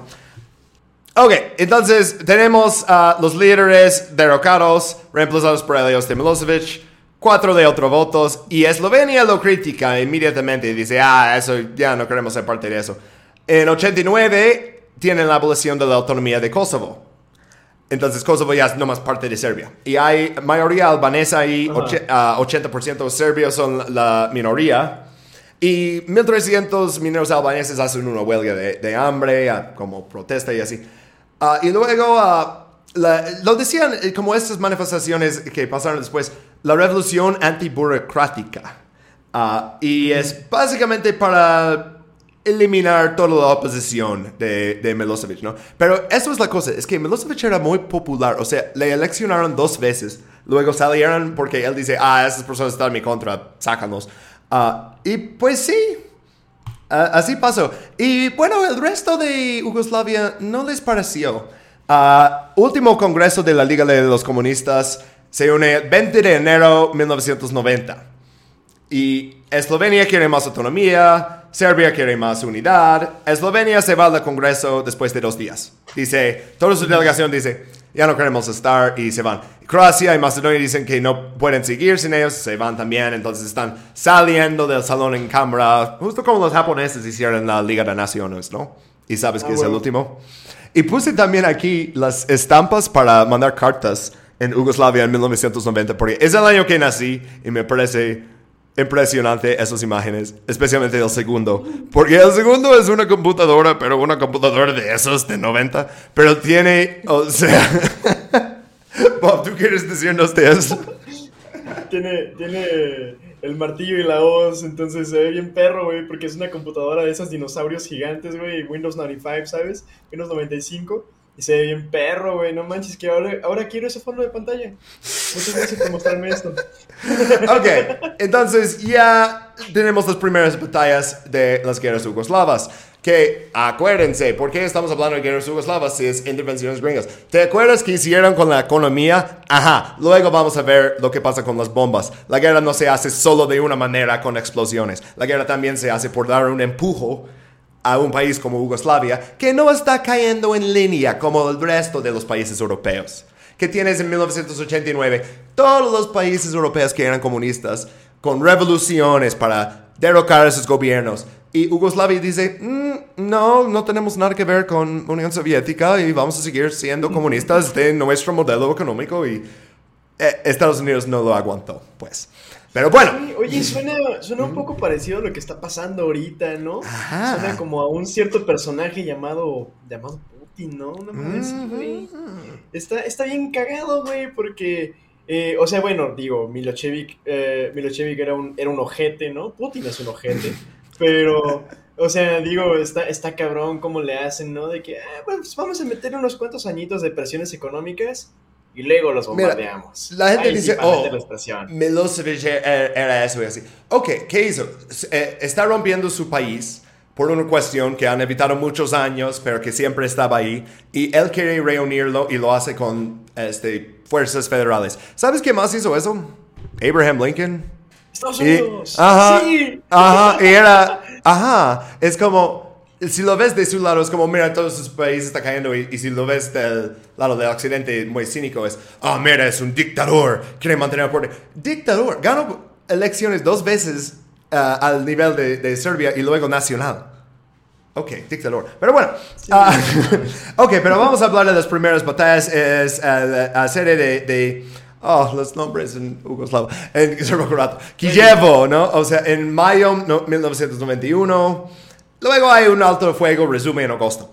Pero básicamente hay rebe- ah, rebeldías de, serbios dentro de Croacia y forman una nueva república, la República de Serbia Krajina. Ah, y en Knin, una ciudad dentro de ese territorio, los serbios bloquearon la liberalidad y los croatos mandaron helicópteros para investigar, ¿no? Tal vez lanzarles un cohete, ¿no? ¿Quién sabe? Y bueno, aviones del ejército yugoslavo llegan. O sea, vuelan desde, desde eh, el... ah, desde Bel- ah, fuck. Belgrado. De- de- sí, vuelan desde Belgrado hasta ahí y obligan a los helicópteros a regresar. Y es como, uh oh, eso podría ser como una guerra muy abierta, ¿no? Si estamos metiendo las fuerzas aéreas. Ah, oh, y mira, hay un ah, señor que, inclu- dos que incluimos en esto. El primero ahí en la derecha es Ratko Mladic. Acuérdense de ese nombre. Ah, y eh, él era como comandante de las ah, fuerzas del ah, Oblast Autónomo Serbio de Krajina, ¿no? Y el otro era el, jefe de policía de Knin, Milan Martic. Sí, bueno. y asediaron a finales de abril y principios de mayo de 1991 el pueblo croato de Kievo, de mayoría gente croata. Entonces ya no solo están atacando a lugares que son mayoría serbia. No, están atacando también a lugares que son parte de Croacia proper, ¿no? O sea, que son croatos. Ah, ok, entonces tienes, ah, pasando básicamente al mismo tiempo, el movimiento de independencia en Eslovenia. Ah, los croatas también declaran su inde- en- independencia, pero en Croacia hay una minoría serbia bastante significante, más de 600 mil personas. Y están muy preocupados por un nuevo gobierno croata porque recuerdan el último gobierno croata. ¿Qué va a ser el último gobierno croata? Ah, el fascista, ¿no? En 41, esos que eran amigos de Hitler. Ajá, y que perseguaban a, a serbios con el Ustache. Ajá, entonces tienen bastante motivo para ser eh, temidos de eso, ¿no? Para ser eh, eh, un poquito hesitantes a aceptar. 25 de junio 91, Eslovenia y Croacia declaran su independencia. Y en Eslovenia eso empieza la guerra de 10 días, que duró 10 días. Porque no tenían tanta minoridad ah, serbia, ni, eh, era básicamente Eslovenia tenía como 95% de eslovenos. Ah, entonces, Sí. después de poquito llegan al acuerdo de Brioni, van a ca- cambiar, intercambiar sus prisioneros, van a atrasar la independencia tres meses mientras terminan un chingo de papeleo y Eslovenia toma control de su frontera y ya. Básicamente Sí, le dejan ir. Siendo honestos, el gobierno de Yugoslavia, o sea, estaban viendo como de que, "Mm, Eslovenia, la neta está muy lejos y como que en realidad nos vale verga, ¿sabes? O sea, como que, ah, ah, pues Eslovenia, que haga lo que tenga que hacer, güey. Tenemos más problemas con, con Croacia, güey. Tenemos más problemas que después van a empezar a salir ahí con los bosniacos. Y es como de, "Mm, además, ¿sabes qué? Pues, pues son blancos, vamos a echarle el paro, güey. Son blancos, no son musulmanes, güey. Está bien, que se vayan, Ay, que se los- vayan. los eslovenos que- Tenemos, Por cierto, Ajá, tienen, güey, tienen- tres versiones de Santa Claus. Porque tienen como el versión Oh. yugoslavo, el versión ruso y el versión como católico. Y. Oh, no, no, no. Tienen Sveti Maklaus, que es como su versión. Ay, no me acuerdo. Escuché un podcast sobre eso hace mucho, pero si quieren investigar más, no cabe en este podcast. Pero hay tres Santa Claus o versiones de Santa Claus en Eslovenia. Y los tres traen regalos y los niños los esperan como diferentes fechas. Entonces, si eres un Ay, niño esloveno, tienes como tres Christmas, ¿no? Tres Navidades. Pero sí, como un gran lugar. Eslovenia, que está al extremo norte, separa. Y hoy en día Eslovenia es el que tiene como más relaciones con ah, el occidente, ¿no? Más desarrollo, más inversión occidental. Bueno, también vemos a Macedonia. Macedonia, 8 de septiembre de 1991, refer- referéndum de independencia, 95% vota a favor. Y abandonan Yugoslavia de forma incruenta, o sea, sin sangre. Yugoslavia ya está con la pelea en Croacia y está... Ah, no, no, no, no, no, no tenemos tiempo para eso tampoco. Entonces Macedonia se va. Ah, ok, plan de Carrington. Ah, vamos a hablar de Lord Carrington. Lord, mm, Lord Carrington. No, no, no, no, no. Tiene que ser como más respeto. Lord Carrington. No, no, no, ah, bueno. Oh, shit. Mis acentos británicos no son tan buenos, pero este ah, imperialista, oh, sorry, per- perdón, negociador británico, este dice, mira, yo voy a poner un alto a fuego, Milosevic y ah, Franjo Tuđman, que es el presidente de Croacia, ah, vengan al, eh, ¿cómo dices esa ciudad en Holanda donde negocian todo en español? Porque es The Hague en Ah, inglés y Den Haag en... La, en- la Haya. ¿La Haya? ¿La Haya? Ajá. Ah. Simón. Me gusta más The Hague, pero bueno, sí, está más chido. Le llegan a... Wow. La Haya. Ok, aprendí La algo. Haya. Es que luego escribo mis notas en puro Spanglish. O sea, es como 70% de español y luego hay un montón de inglés. pero sí. Eh, güey, este, eres- pero... Eres como los pachucos, güey. No hablas ni inglés ni español. No, ya no. Ah, demasiado. oh, ca- casi peor. toda mi vida adulta. En, bueno, eh, toda mi vida como eh, de laboral, supongo. No, que- ni, ni eso. Muchos años en México. ok, pues bueno. ah, eh, llegan ahí y Tuđman dice, mira, tenemos derecho de suceder. Y Milosevic dice, entonces, las regiones con más eh, serbios tienes que darles el derecho también de suceder y que se unan a Serbia, ¿no? Con esa república que declararon ahí. Y Lord Carrington dice, no sé si podemos aceptar eso, pero tú, eh, o bueno, usted, Slobodan Milosevic, puede aceptar la independencia de Croacia sujeta a los derechos humanos de los serbios que viven fuera de Serbia. Y Milosevic dice, sí. Sí. Y, ok, Milosevic ya llegó al acuerdo y dice, ok, sí, mira, se pueden separar y así. Ok, llegan a firmar el tratado, necesitan cinco de las seis repúblicas a firmarlo. Y Milosevic lo ve y a la última hora se da cuenta que dice ah, que si firma eso, entonces rompe Yugoslavia en los países independientes, que es lo que los británicos y los gringos y todos con capital en el occidente quieran. Y dice, no, no lo voy a firmar. Y los otros cinco repúblicas dicen, ah, nosotros sí. Y él mira a Montenegro y dice, et tu brute, porque Montenegro iba a votar con él. Ah, pero Montenegro tenía un acuerdo secreto con Italia de ayuda exterior. Italia también quería eso. Y ¿Cuántos dice, Montenegro, necesitamos que seas el spoiler. Milosevic ni de chiste va a votar por eso, pero tú puedes romperlo. Eh, ah, luego Serbia chantajea a Montenegro y dice, sabemos de el secreto italiano, sabemos de todo el plan, sabemos exactamente cuánto te van a dar. Entonces, si no mandas una carta cambiando tu voto, eh, vamos a hacerte ver como tonto en frente de toda la población yugoslava. Y pues el plan se desmorona y no hay paz. Pero igual no, no iba a haber paz bajo esas condiciones. O sea. Ah, Sí, no manches, pinches, pinches ingleses, güey. Nomás no entienden que los vatos tienen que hacer las cosas bien, pero de a huevo quieren sus pinches intereses, ¿verdad? Chingada madre, güey. y entonces llegamos a, la- la- a- a Naciones Unidas empezando a autorizar más cosas en contra de Yugoslavia y empiezan con sanciones. Sanciones que siempre afectan más a la población civil. Pero bueno, sanciones contra ah, Re- República Federal Socialista de Yugoslavia, ¿no? Hiperinflación regresa. Desempleo esta vez llega a 70% por toda la población. No, güey. y hay malnutrición, o sea, los niños no pueden... ah, ah, hay ah, niños muriendo de hambre y viejos muriendo de hambre. Y así. Ah, pero qué chiste, as- así promocionamos la democracia, ¿no? Porque ahora el gobierno de Yugoslavia tiene que hacer lo que dice el occidente, porque si no se muere su gente y no van a dejar que pase eso. Es que también es más fácil hacerse el héroe así, güey. Porque luego ya llegas con tus paquetes de ayuda económica y la fregada. Literalmente nada más cambias eh, los ceros a unos, güey. Y ya es como de, mmm, ven, capitalismo. Para, ¿Por qué querían ser un país soberano? ¿Por qué querían tener derechos? No, culeros. El capitalismo es lo que les va a dar libertad, güey. Y, y comida. Pues, güey, o sea, te chingaste la economía de un país, güey, que lo único que quería hacer era mantenerse a sí mismo, güey, o sea, que este, quería seguir cohesionado.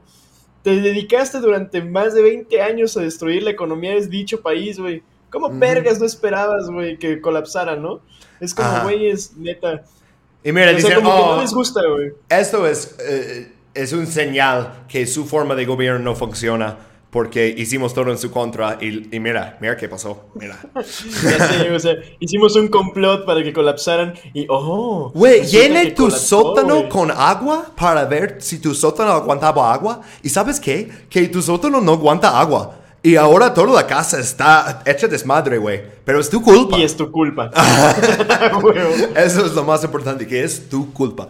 Ok, avanzamos. Ah, resumen rápido de las guerras yugoslavas antes de que seguimos a más de lo que hizo los gringos y la OTAN. Y enfocamos a partir de ahora en eso.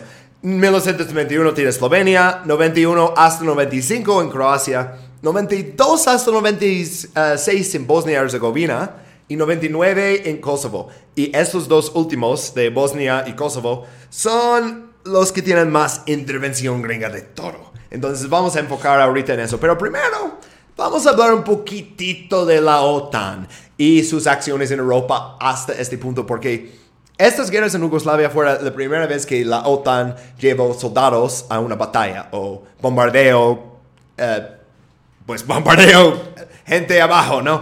Ah, que no lo estaban esperando. Pero bueno, ah, NATO en 49 cuando empieza son que 12 países, luego se une en 50, de- entre 52 y 90 Grecia, Turquía, Alemania, España, luego Polonia, República Checa y Hungría en los 90 y luego todos los ah, Balcanes y los Bálticos eh, entre 2004 y 2009 y últimamente tenemos Montenegro en- en Macedonia Norte. NATO sigue expandiendo hacia, lo- al- ah, hacia Rusia. Y originalmente, la, aquí sigo diciendo NATO, ¿verdad? Ah, no mames. Bueno, es, es un, pod- es un podcast bilingüe a fuerzas, porque lo voy a confundir. Ah, bueno, la OTAN. Llevo, toda mi vida hablando de- eh, en inglés, ¿no? Y bueno, este, ok, ah, la OTAN entonces está expandiendo. Oh, sí, eso es relevante eh, hoy también. Y pues, ¿qué hicieron durante todo el tiempo de la Guerra Fría? Pues ah, hay una operación secreta de la CIA que luego fue desclasificado poco a poco, todavía no sabemos todo, pero Operación Gladio. Esto fue el nombre de la operación específicamente en Italia, pero luego lo usan como como frase de paraguas, no para todos, como Operación Gladio puede referir a acciones de la CIA en Alemania, o en Albania, o en eh, Francia, o en, en muchísimos lados. Y bueno, ah, deberían leer el libro si quieren saber más de eso, porque es demasiado para este podcast, pero ah, los, ah, los ejércitos secretos de la OTAN, la Operación Gladio y el terrorismo en Europa Occidental, por Daniel ah, Ganser está excelente, que básicamente entrenaron a muchos soldados en secreto como Stay Behind Forces, gente que se quedaba en Europa después de la Guerra Mundial para eh, matar cualquier persona de la izquierda o enemigo de la OTAN. Ah, ok, regresando a Bosnia Herzegovina. Esto es ah, como la demografía de Bosnia Herzegovina antes y después de la guerra. Y vemos cómo cambió. No, Bob, ¿nos quieres explicar un poquito aquí? Eh, sí, pues justamente aquí tenemos, bueno, ahorita es como más o menos el borde que está en el 98, es como ya se quedó, aunque hay- han habido uno que otro, que otro cambio últimamente, pero justamente estamos viendo el mapa de Bosnia y Herzegovina, que si bien tiene una mayoría, ¿cuánto, cuánto era el porcentaje? Era como el 30, no, era más, era más del 35. No Es- recuerdo bien el porcentaje. Pero aún pero- así es como, tienes tres grupos, ninguno tiene gran mayoría. Ah, Ajá. Lo que sí sabemos es que, como tal, dentro de Bosnia y Herzegovina, los bosniacos sí son la mayoría, pero tienen mayoría de densidad poblacional, no como tal de distritos. Entonces, Mm. eso también los pone en una desventaja. Sí. Y bueno, aquí es lo que podemos ver es que si bien ya mencionábamos en slides pasadas que, por ejemplo, en Croacia había ciertas minorías de serbios y la chingada, bueno, en Bosnia eh, cambia, cambia todo el pedo. es el porque más aquí- multiétnico. Sí, es el, es el, el país más multiétnico y básicamente tiene parte de todos, porque tiene musulmanos, eh, musulmanes albanos, tiene Mm. musulmanes bosniacos, tiene serbios, tiene croatas y todos, bueno, excepto los, los albanos y los bosniacos, Mm. pero eh, todos los demás tienen religiones diferentes. Y es algo que, que mencionábamos hace, hace poquillo, güey, que la neta, o sea, si hay algo que, que está bien metido, o sea, bien integrado en las nacionalidades de, de Yugoslavia, bueno, de lo que antes era Yugoslavia, es la religión. Eso O sea, lo puede- es que lo puedes usar como propaganda nacionalista, ¿no? Y decir, ah, fíjate que son las cruzadas de nuevo y tienes que matar cristianos, tienes que matar musulmanes. Exacto. Ah, o sea, porque eso siempre funciona, es muy fácil ser racista. Ah, y eso es lo que Sí. vemos. ah, independencia de Bosnia llega 15 de octubre de 1991, básicamente justo después de los otros. Todo está pasando ah, básicamente en el mismo momento con eso de independencia. Sí, tiene ah, 99.7% aprobación de ah, su referéndum de independencia. ¿Por qué? Porque los votantes bosniacos y croatas estaban a favor de la independencia, pero los serbo-bosnios, los eh, que viven dentro de Bosnia pero son serbos, bueno, boicotearon el referéndum. O las autoridades ah, no les dejaron ir, como que pusieron a alguien frente de, de una aldea de ah, serbo-bosnios y dicen, no, no, no, tú no puedes pasar, vamos a boicotear esa elección. Entonces, pues, solo la gente que lo quiere vota a favor. Ah, y vamos a ver, acuérdense ese nombre también, lo vamos a ver después. Radovan Karda, no, Kardajic. Ok, eh, una cita de él. Los advierto que arrastrarás a Bosnia al infierno. Ustedes los musulmanes no están preparados para la guerra, podrían enfrentar a la extinción. Mm, interesante que él dice eso ahora. Ah, ok. Sí, pero es... eh, eh, por eso no me pueden decir que, oh, Estados Unidos no sabía que eso iba a pasar, no sabía que...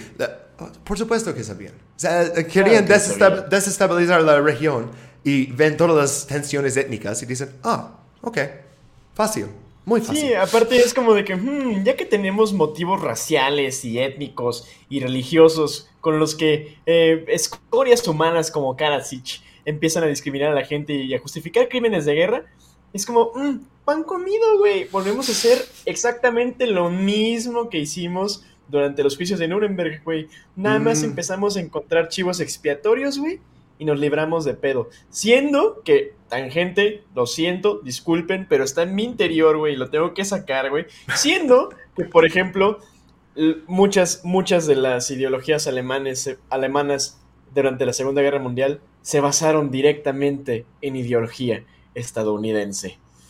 The audacity. Pero bueno, sigamos con esto, güey. Ok, entonces aquí tenemos los nuevos repúblicas dentro de Bosnia y Herzegovina. La primera, ay, esos nombres se ponen bien largos porque mira, ah, la República Croata de Herzeg Bosnia. Ok, ay, perdóname, es que eh, la, la verdad, investigar todo eso, eh, Bobby y yo estuvimos hablando toda la semana, mandando mensajes, güey, güey, así. ok, porque es, es muy fácil confundirte. Pero bueno, la República Croata de Herzeg Bosnia, si están viendo los slides, es el que está a la izquierda, ¿no? Ah, con la mayoría croata. Luego tienes República Srpska, que significa como República de los Serbios. Eso es a la derecha y ves que son como dos territorios que no tocan. Ah, pero aún así tiene como este corredor. Bueno, ah, tienes la expulsión de la mayoría de los croatas y bosnios del territorio de República Srpska. Porque eso es para los ser- serbios, dice. Y tienes la llegada de los serbios expulsados de la Federación de Bosnia y Herzegovina, o sea, expulsados por los croatas. Entonces tienes la población cambiando lugares casi, casi.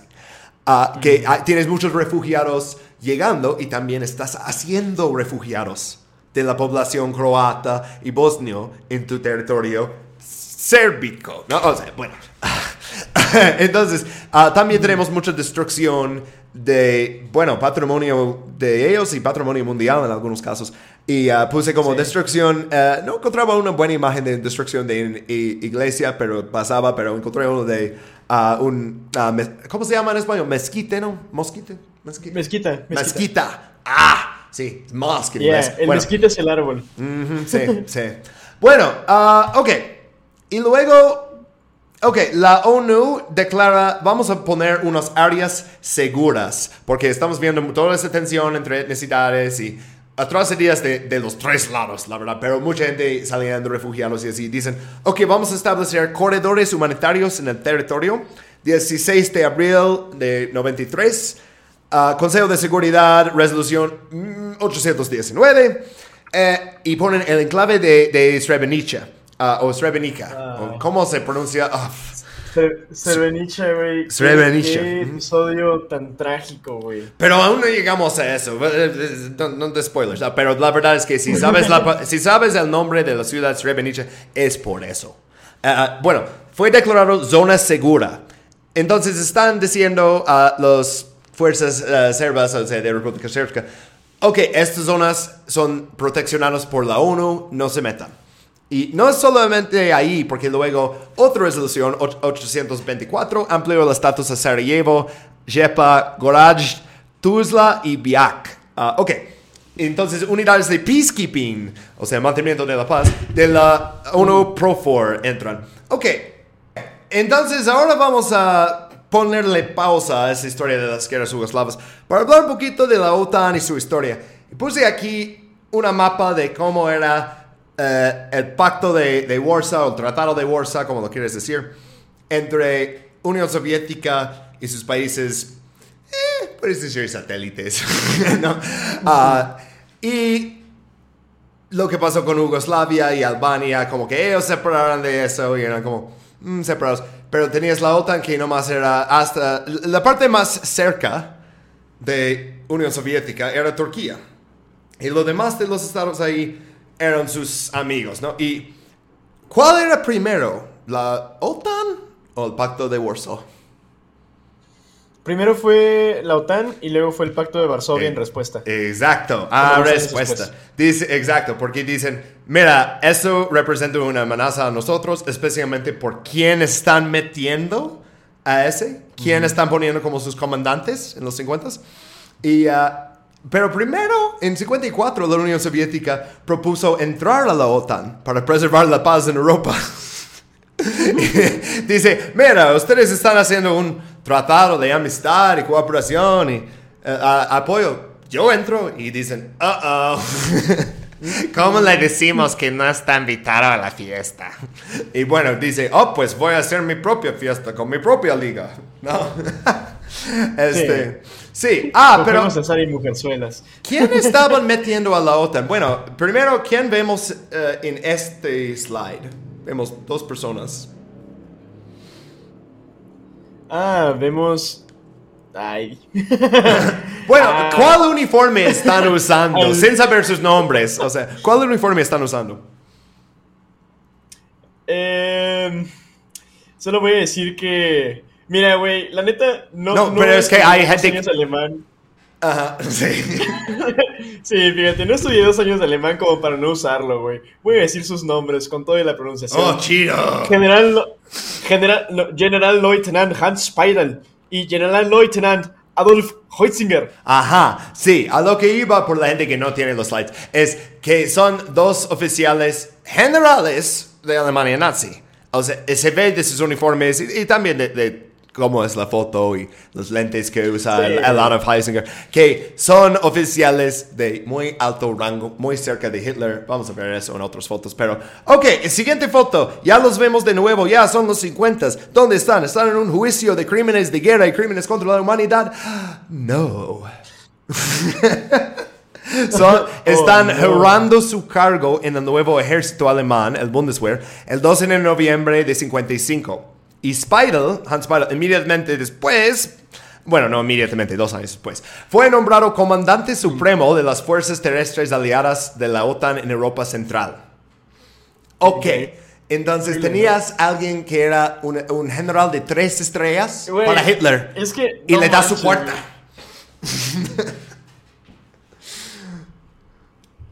A ver, a ver, perdón, ¿qué decías? Está muy cabrón, güey. Es que, güey, se me hace bien. Güey, se me hace muy ridículo esto, güey. Es que neta, a veces no entiendo, güey. O sea, digo, está bien, ¿no, güey? Quieres propagar tu estilo de vida por el mundo. Pero, hijo de perra, Estados Unidos, maldita sea, güey. ¿Cómo es posible, güey, que estos vatos neta prefieren tener criminales de guerra, güey?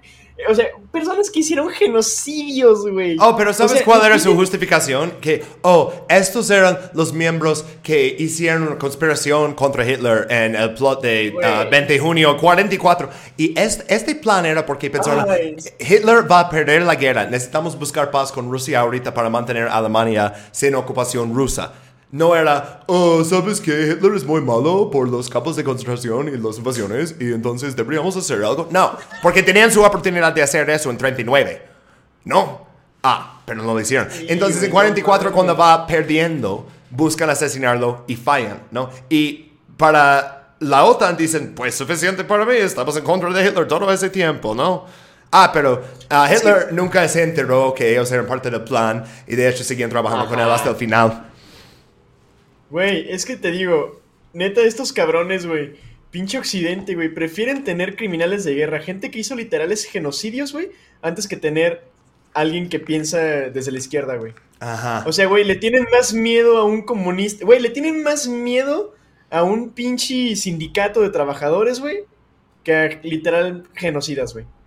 O sea, Oh, neta, güey. Se me olvidó ¿Qué decir con las del de otro, por Unidos, cierto, cabrón? porque nomás dije de Hans Speidel, pero Adolf Heisinger fue nombrado presidente del comité militar en la OTAN en Washington, D.C. en 61. Entonces, esos dos tienen posiciones súper altas dentro de la OTAN. Por eso puse esa caricatura que viene de Friend of the Show, uh, Unión Soviética, que era, es, es básicamente Hans Speidel porque tiene eh, la cara mejor para una caricatura. No, creo que por eso escogieron a él. Ah, y también porque era el primero. Pero sí, eh, con su, su casco, con la suástica y así, y están poniendo uno de NATO encima. Pero el de NATO está con el diseño del SS. Nomás dice NATO ahí. y yo lo vi, ok, obviamente es propaganda soviética, pero tienen un punto, sí o no, porque mira esos siguientes dos imágenes que puse nomás como hammer the point home. Este, uno es ahí, el chairman eh, de NATO. Ahí en el otro, ahí está en el Führer Bunker con Hitler buscando, este, ah, mirando los planes de invasión eh, para Europa. Ok. Ah, sí, Margaret Thatcher en ah, 1992 escribió una columna de opinión para New York Times, que es un parte del Estado de Estados Unidos. Pero bueno, ah, y su contribución dice que los serbios en Bosnia combanían las barbaridades de las políticas de Hitler y Stalin hacia otras naciones. Ok, tú tienes literalmente los generales de Hitler en tu organización. Interesante. Sí, recuerden, banda, cuando los... recuerden, banda, todo el mundo les va a decir que, que hay nazis en el ejército de Ucrania, lo cual es cierto, pero recuerden, banda, que la OTAN está hecha principalmente de nazis. Lo hicieron primero. O sea, lo hicieron antes de que estaba de moda. Son los hipsters de refor- reformar nazis y ponerlos en posiciones de poder, comandando todos los ejércitos en Europa. Mm, Ok, bueno, ah, vamos a dar una como línea de tiempo, timeline, ¿no? De todas las approaches de la OTAN y eso es el único slide que hice con mucho texto, pero es que son muchos. y puse unas imágenes de, de la Marina y de las fuerzas ah, terrestres y de la Fuerza Aérea, porque eran operaciones de las tres. Y también cómo dividían en Bosnia entre ocupación británica, francesa y estadounidense. Por supuesto, porque eso es lo que hacen cuando conquistan un país en Europa. Empieza. ah, no voy a decir todas las fechas porque va a ser muy difícil escuchar todas las fechas, pero 92. Las primeras cosas son Maritime Monitors, bloqueo naval. En 93 lo hacen más serio, Sharp Guard, y es un bloqueo más agresivo que ya barcos de la OTAN, principalmente de Estados Unidos, porque tenemos más marina que nadie, o sea, que, que los siguientes tres combinaron. No, ah, ellos, eh, eh, si entras al mar Adriático, ellos te paran, dicen que te estás trayendo, abordan, revisan tu cargo, tal vez te arrestan, tal vez te golpean, quién sabe. Están ahí de pirata, no, na- na- nada entra a Yugoslavia, ya, sanciones, nada entra. No, y, no municiones, no, ¿qué están llevando? Harina. Ah, ah, comunista, sal de aquí. ah, lo sabía, y lo, y lo prueban como, como en las películas de, de policía, y dicen, es puro. Ah, bueno. ¡Arréstale! no, ok. Ah, luego tienes en 92 también resolución del Consejo de Seguridad, otra vez. Ah, zona de exclusión área sobre Bosnia y Herzegovina. Mm, quieren hacer una zona de exclusión área. Esto como quieren hacer ahorita en Ucrania. Porque eso es no más exclusión área. Esto no es empezar una guerra. Mm, pero lo tienen que defender si lo declaran. Y entonces, poco después, durante Operation Deny Flight, como negar vuelo, ah, eh, primero en el 94 es el primer como acción como tal, bajan cuatro aviones ah, serbios, luego bombardean a Goraj, ah, como justo afuera del garage porque lo están protegiendo. Acuérdense, eso es una zona segura, por eso lo tienen que bombardear. Sí, entonces luego tienes el ataque al aeródromo de Urbina en la frontera de Bosnia-Croacia, entonces ya están no solo defendiendo, pero dando close air support, ¿no? O sea, las tropas que están ahí dicen necesitamos un bombardeo aquí, dicen ok, y van. Ah, luego un ah, depósito de municiones en República Srpska en 95. Y en 95 también en junio, el capitán Scott Grady es derribado por un misil serbio. Y, oh, oh, ya hay un Oh, oh, ya hay alguien de Fuerzas Armadas estadounidenses capturado en Serbia. Ah, no, pero lo rescatan y evitan todo un incidente porque una vez que tienes un soldado de Estados Unidos es suficiente para mandar 650 mil tropas el siguiente día, normalmente. Ah, ok, y luego, ok, uh, eso es hasta diciembre de 95, esa operación. Luego tienes en 94, piden a, la OTAN pide a Naciones Unidas, oye, Luego los aviones serbios entran hasta Bosnia, nos atacan y se van a Croacia y no tenemos permiso para operar en Croacia. Entonces les da permiso a 94 para operar también en Croacia. Y uh, luego hay este, un masacre uh, por República Srpska, por cierto. No es que, oh, ellos son los buenos y eso. Es otra guerra también de todos los lados Uh, ninguno puede decir, pues este fue el lado bueno. No. Uh, justo como ahorita. La guerra es el infierno. Sé que ya suena o sea, como un uh, record roto, ¿no? Como que estoy diciendo, justo como ahorita en Ucrania, pero es que las situaciones tienen demasiadas paralelas. O sea, Sí. uh, demasiados. Sí, definitivamente. Pero luego, en. Es que la, Ujú, la sí. guerra, la guerra es un completo infierno, güey. O sea, honestamente, para todos los lados. Bueno, menos para los que la quieren hacer, güey. Que son unos Mm, pendejos. Los pero capitalistas. Siempre, o sea. Exacto, güey. O sea, porque para los gringos, o sea, es puro interés. Eh, para los yugoslavos es como, güey, pues estamos intentando sobrevivir.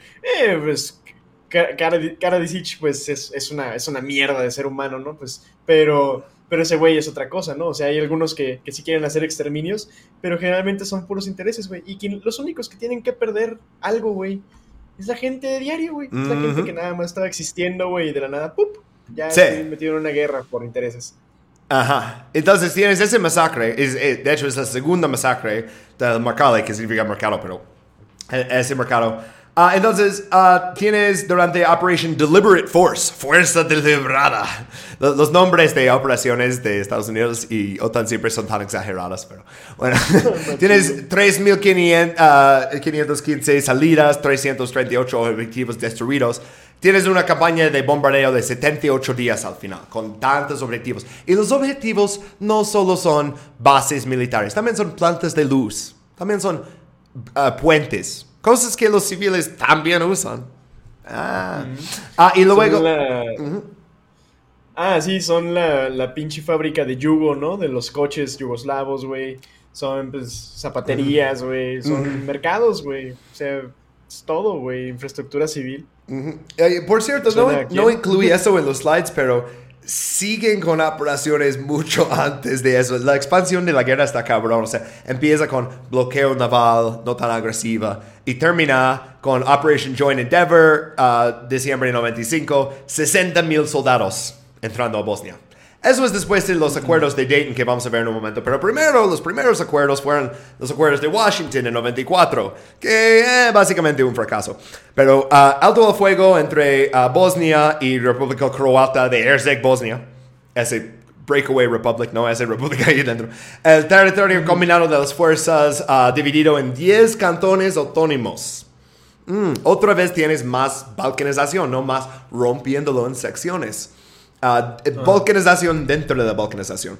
Ah, pero bueno, este acuerdo luego seguían peleando, ¿no? Y por eso llegaron a la masacre de Srebrenica, julio 95. Ah, Bob, ¿tú quieres hablar de eso? Sí, pues, justamente. eh, y el pedo es que Srebrenica eh, había sido una ciudad como santuario Mm, de muchos bosniacos que habían huido de zonas donde pues estaban masacrándolos, ¿sabes? Entonces llega un momento en el que llega este peacekeeper de la ONU, güey. Era un francés, güey. No recuerdo el nombre. Pero, este, llega un, pues este, ¿cómo le llaman? advisors, güey. Es un Ajá, sí. asesor de la ONU. Y la gente, güey, llega desesperada con ese cabrón, güey, porque el vato llega así como que medio de sorpresa. Y luego la gente no lo quiere dejar ir, güey. Y le dice, o sea, porque ya estaban rodeados de todos lados. Pues si ven ahí en los, en los slides, bueno, puede ser que lo vean, puede que no. Pero está rodeada de, de montañas, Srebrenica. Entonces, este, ya estaban Como rodeados mucho Yugoslavia. pesada.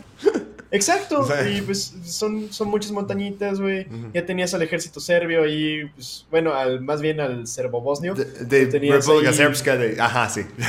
Ajá, Ajá. ahí tenías a todos los serbobosnios ya básicamente en posiciones amuralladas en las montañas con artillería volteando al pueblo, güey. Y, y ves a las, a las señoras, güey, a las mamás, a trabajadores viejitos, güey, que le piden ayuda a este vato, güey, y le dicen, neta, o sea, paro, haz algo, güey, porque neta nos van a partir la madre. Y el güey, como que sí se toca el corazón, güey, es, es raro que pase eso en un francés, pero como que se toca el corazón y le dice, Simón, o sea, sí, sí los vamos a proteger. Pues pasa lo del primer bombardeo de la ONU. En toda su historia hacen un primer bombardeo, capturan a 131 soldados de la ONU y después, eh, pues la República Srpska eh, se da un festín, un festín y acaban pues cometiendo una masacre en la que matan a más de 8.000 personas. Eh, más de 8000, eh, no importa si eran serbobosnios, no importa si eran bosniacos, no importa si eran croatas, si estabas en Srebrenica, güey, eras, eras un objetivo. Y mataron a más de 8000 personas. Eh, fue un episodio exageradamente brutal de, de la historia, güey. Están, este... eh, Siguen, o sea, identificando como a víctimas. Kristich, güey. O sea, Ajá, que, que hay pozos masivos. restos, güey. Sí, y haz de cuenta de las fosas que ahorita tienen los narcos aquí en México. Igual nada más intentaron, según ellos, después ocultar los cuerpos. Pero eran tantísimos que no había manera de hacerlo, güey. ¿Y O sea, dónde estaba la y- intervención gringa en es eso? Uh, porque no era todo el asunto de eso para proteger derechos humanos y prevenir un genocidio. ¿Por qué no hicieron algo en ese caso? Porque no era popular en ese momento y Bill Clinton no podía, no tenía el capital político para hacerlo. Eso es la realidad, que Bill Clinton vio eso y ya estaba en su re- reelección. Reelección es de 96, por cierto. Pero en Estados Unidos tienes que empezar desde el año anterior para recaudar fondos y ir a todos los estados importantes a dar discursos, a ir a, a saludar la mano de gente en Iowa y New Hampshire y, y hacer todo eso, ¿no? Entonces él ve eso y dice, ah, ¿cómo están las encuestas? 41% del público aprueba la introducción de tropas de Estados Unidos a Bosnia y dice, "Mm, mejor no, y deja que eh, caiga Srebrenica.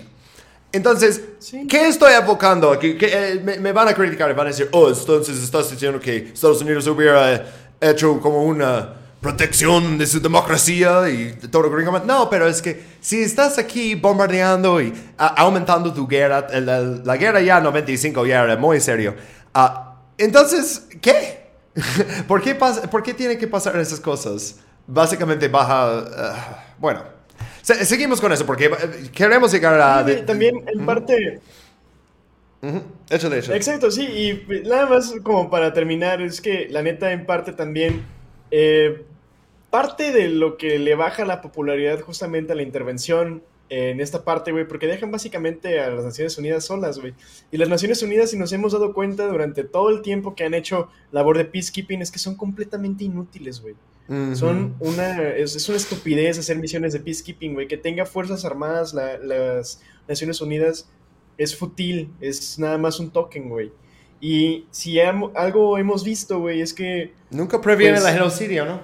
Nunca. Sí, y justamente los Estados Unidos, güey, curiosamente nada más sube la popularidad de los conflictos cuando hablamos de gente blanca. Algo de lo que de lo que hizo que bajara mucho la humanización de la gente y algo de lo que hizo que bajara mucho la percepción de muerte, que matar a 8000 personas en tres días no es, o sea, no es algo poco, güey, no es menor. Y, Ujú. o sea, ahorita está mucho la sensibilidad con Ucrania, güey, es que, es que son blancos, güey, es que el, ojos azules y la chingada, güey.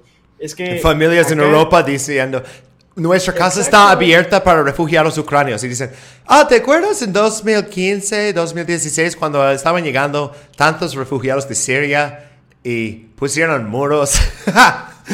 ¿Qué exacto, pasó? güey. Y, y lo cagado es que pasa lo mismo acá, güey, en Bosnia y en Herzegovina. O sea, tú ves a los, a los bosniacos y, y siguen siendo gente blanca, güey. Pero la diferencia es que también son musulmanes. Entonces, está, está bien cabrona la xenofobia, está bien cabrón el racismo, güey. Y es, es algo de lo que en, en este orden mundial nunca nos vamos a poder zafar, güey. La gente que no sea parte de la idea eh, como tal estereotípica de Occidente, güey, no tiene salvación en el sistema capitalista de Occidente. Ujú. Si eres moreno, si eres negro, no se diga si eres negro, maldita sea. Si ah, pero ellos eres, siempre tenían este, parte en el capitalismo, pero era la gente que hacía todo el trabajo y no recibía nada. Y exacto, eh, eso, eh, eso es la orden de que, que quieren mantener, o sea, que quieren como mm, menos de un por ciento de la población, como unos 20 personas o 20 familias, como quieras, que controlan casi todo. Y luego lo demás de nosotros, servientes. Y especialmente la gente con la piel así. No, ellos supuestamente Sí, van a ser ser- servientes. Pero tal vez ponemos uno de ellos en una posición de poder, pero sin mucho poder, para enseñar que estamos haciendo lo correcto. Ok, ah, acuerdos de Dayton, acuerdos de Dayton 95, ah, firmado en París, ah, 14 de diciembre, more balcanización, porque ya van a repartir ah, Bosnia y Herzegovina así, bajo esas líneas que vemos en la mapa. Eh, si no tienes los slides, eh, básicamente por cómo... Ah, es que si no tienes los slides, entonces no viste antes, ¿verdad? Bueno, buscan una mapa.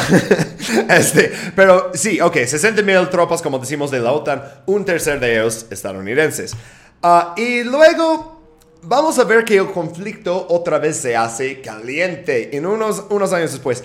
En 98, en la región en el sur que se llama Kosovo.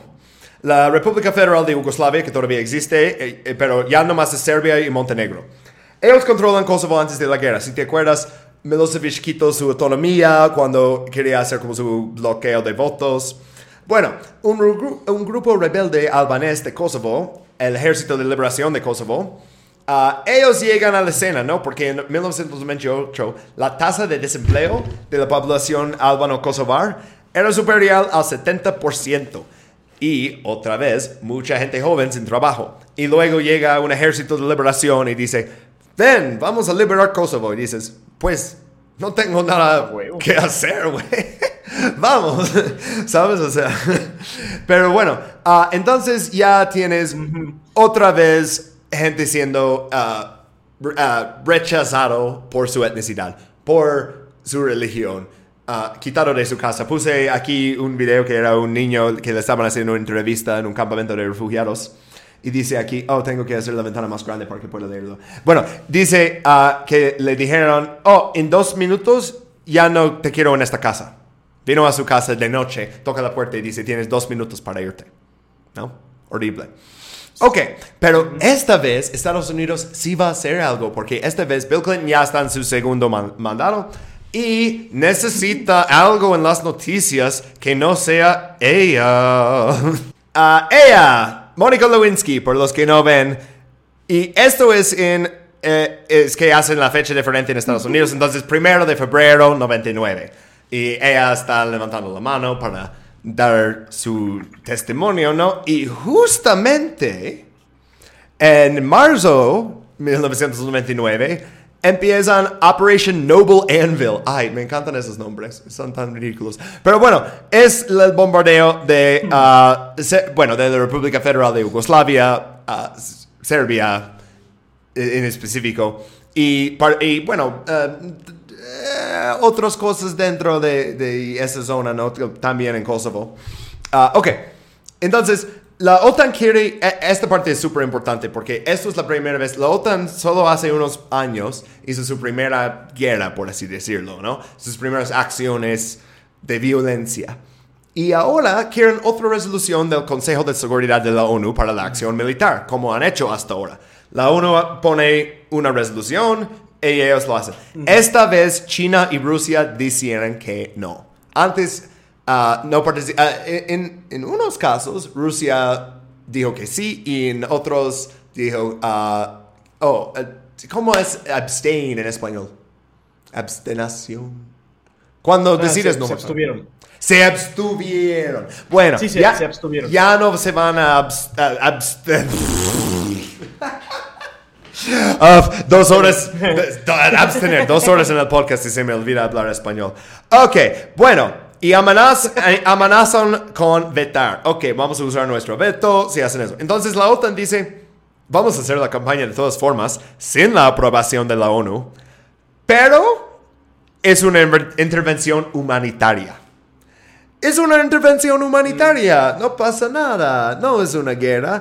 Ah, la Carta de la ONU, por cierto, prohíbe, prohíbe el uso de la fuerza, salvo en caso de decisión del Consejo de Seguridad o de legítima defensa contra un ataque armado. Si te invaden, puedes disparar también. Ok, pero entonces, el uso de fuerza entonces no importa si es humanitario, si estás usando fuerza, si estás bombardeando, si estás usando ametralladoras y, y, mis- y misiles Tomahawk, eso ya es guerra y necesitas la aprobación, pero la OTAN lo hace sin la aprobación. Rusia conviene en, en la ONU y dice vamos a denunciar a las acciones de Estados Unidos específicamente por hacer eso. Y muchos países dicen, ah, no, no quiero estar en una lista. Pero sí, ah, tiene que tomar lados, Ah, ¿no? mira. Bueno, Sí, pues qué cagado, ¿no? Qué cabrón. Los estadounidenses aplicando en Rusia. Bueno, más bien, los rusos aplicando en Estados Unidos. Bueno, en pinches imperialistas son la misma porquería, güey. ¿Qué más humanitario, no? ¿Qué más humanitario que lanzar bombas, güey? Porque los Mm. crímenes de guerra se solucionan con más crímenes de guerra, güey. Ajá, sí. Y, ok, los bombarderos de la OTAN matan a alrededor de mil miembros de la Fuerza de Seguridad Yugoslavas. No estamos seguros de estos números, pero más o menos mil. Ah, entre 489 y 528 civiles.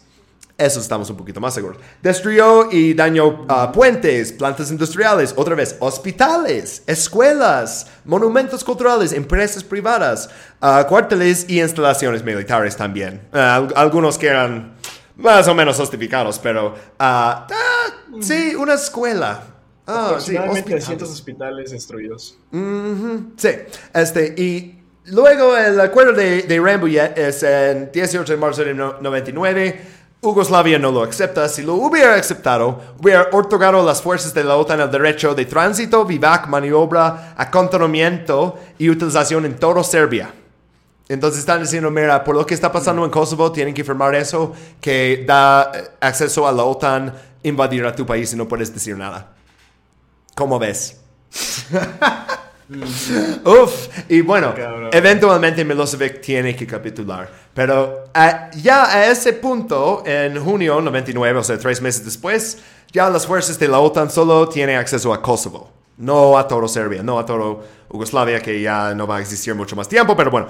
Ah, ok, tenemos también en los slides dos monumentos que, que puse. Ah, uno está en Kosovo, en Pristina, Kosovo, y es Bill Clinton.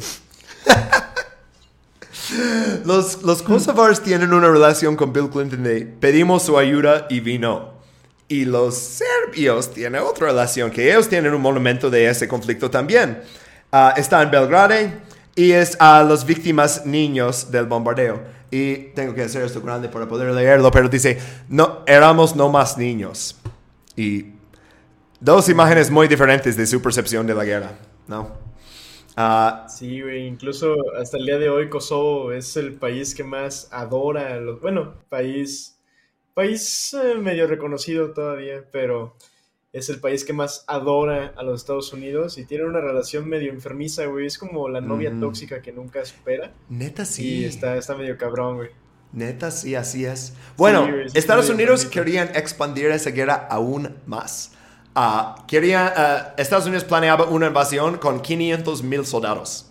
Y Francia y Alemania estaban súper en contra de eso porque dicen, vas a empezar otra guerra europea general porque 500 mil soldados en, en el anterior Yugoslavia. Ah, ¿Crees que Rusia va a ignorar eso?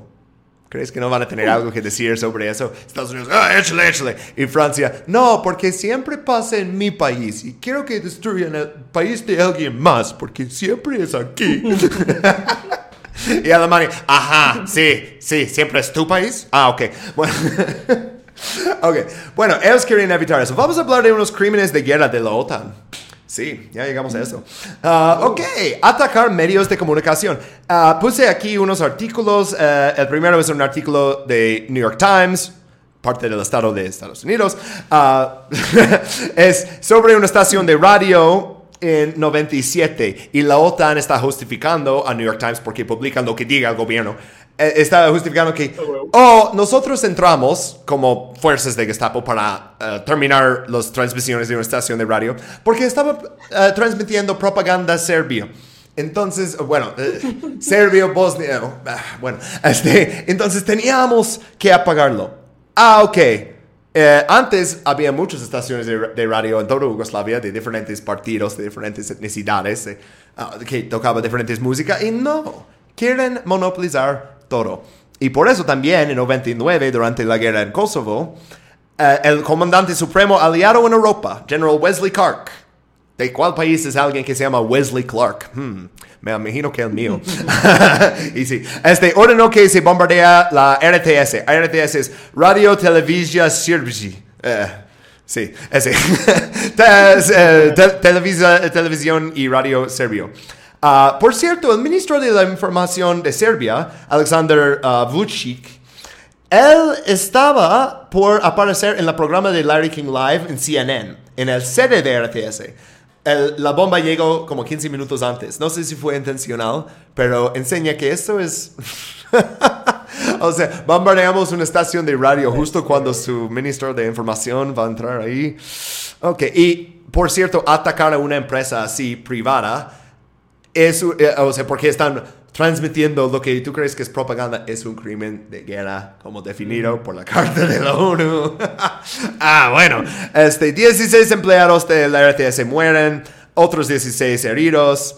Organización de Derechos Humanos Amnistía Internacional condenó el ataque. Básicamente todos condenan el ataque. No Chomsky condena el ataque.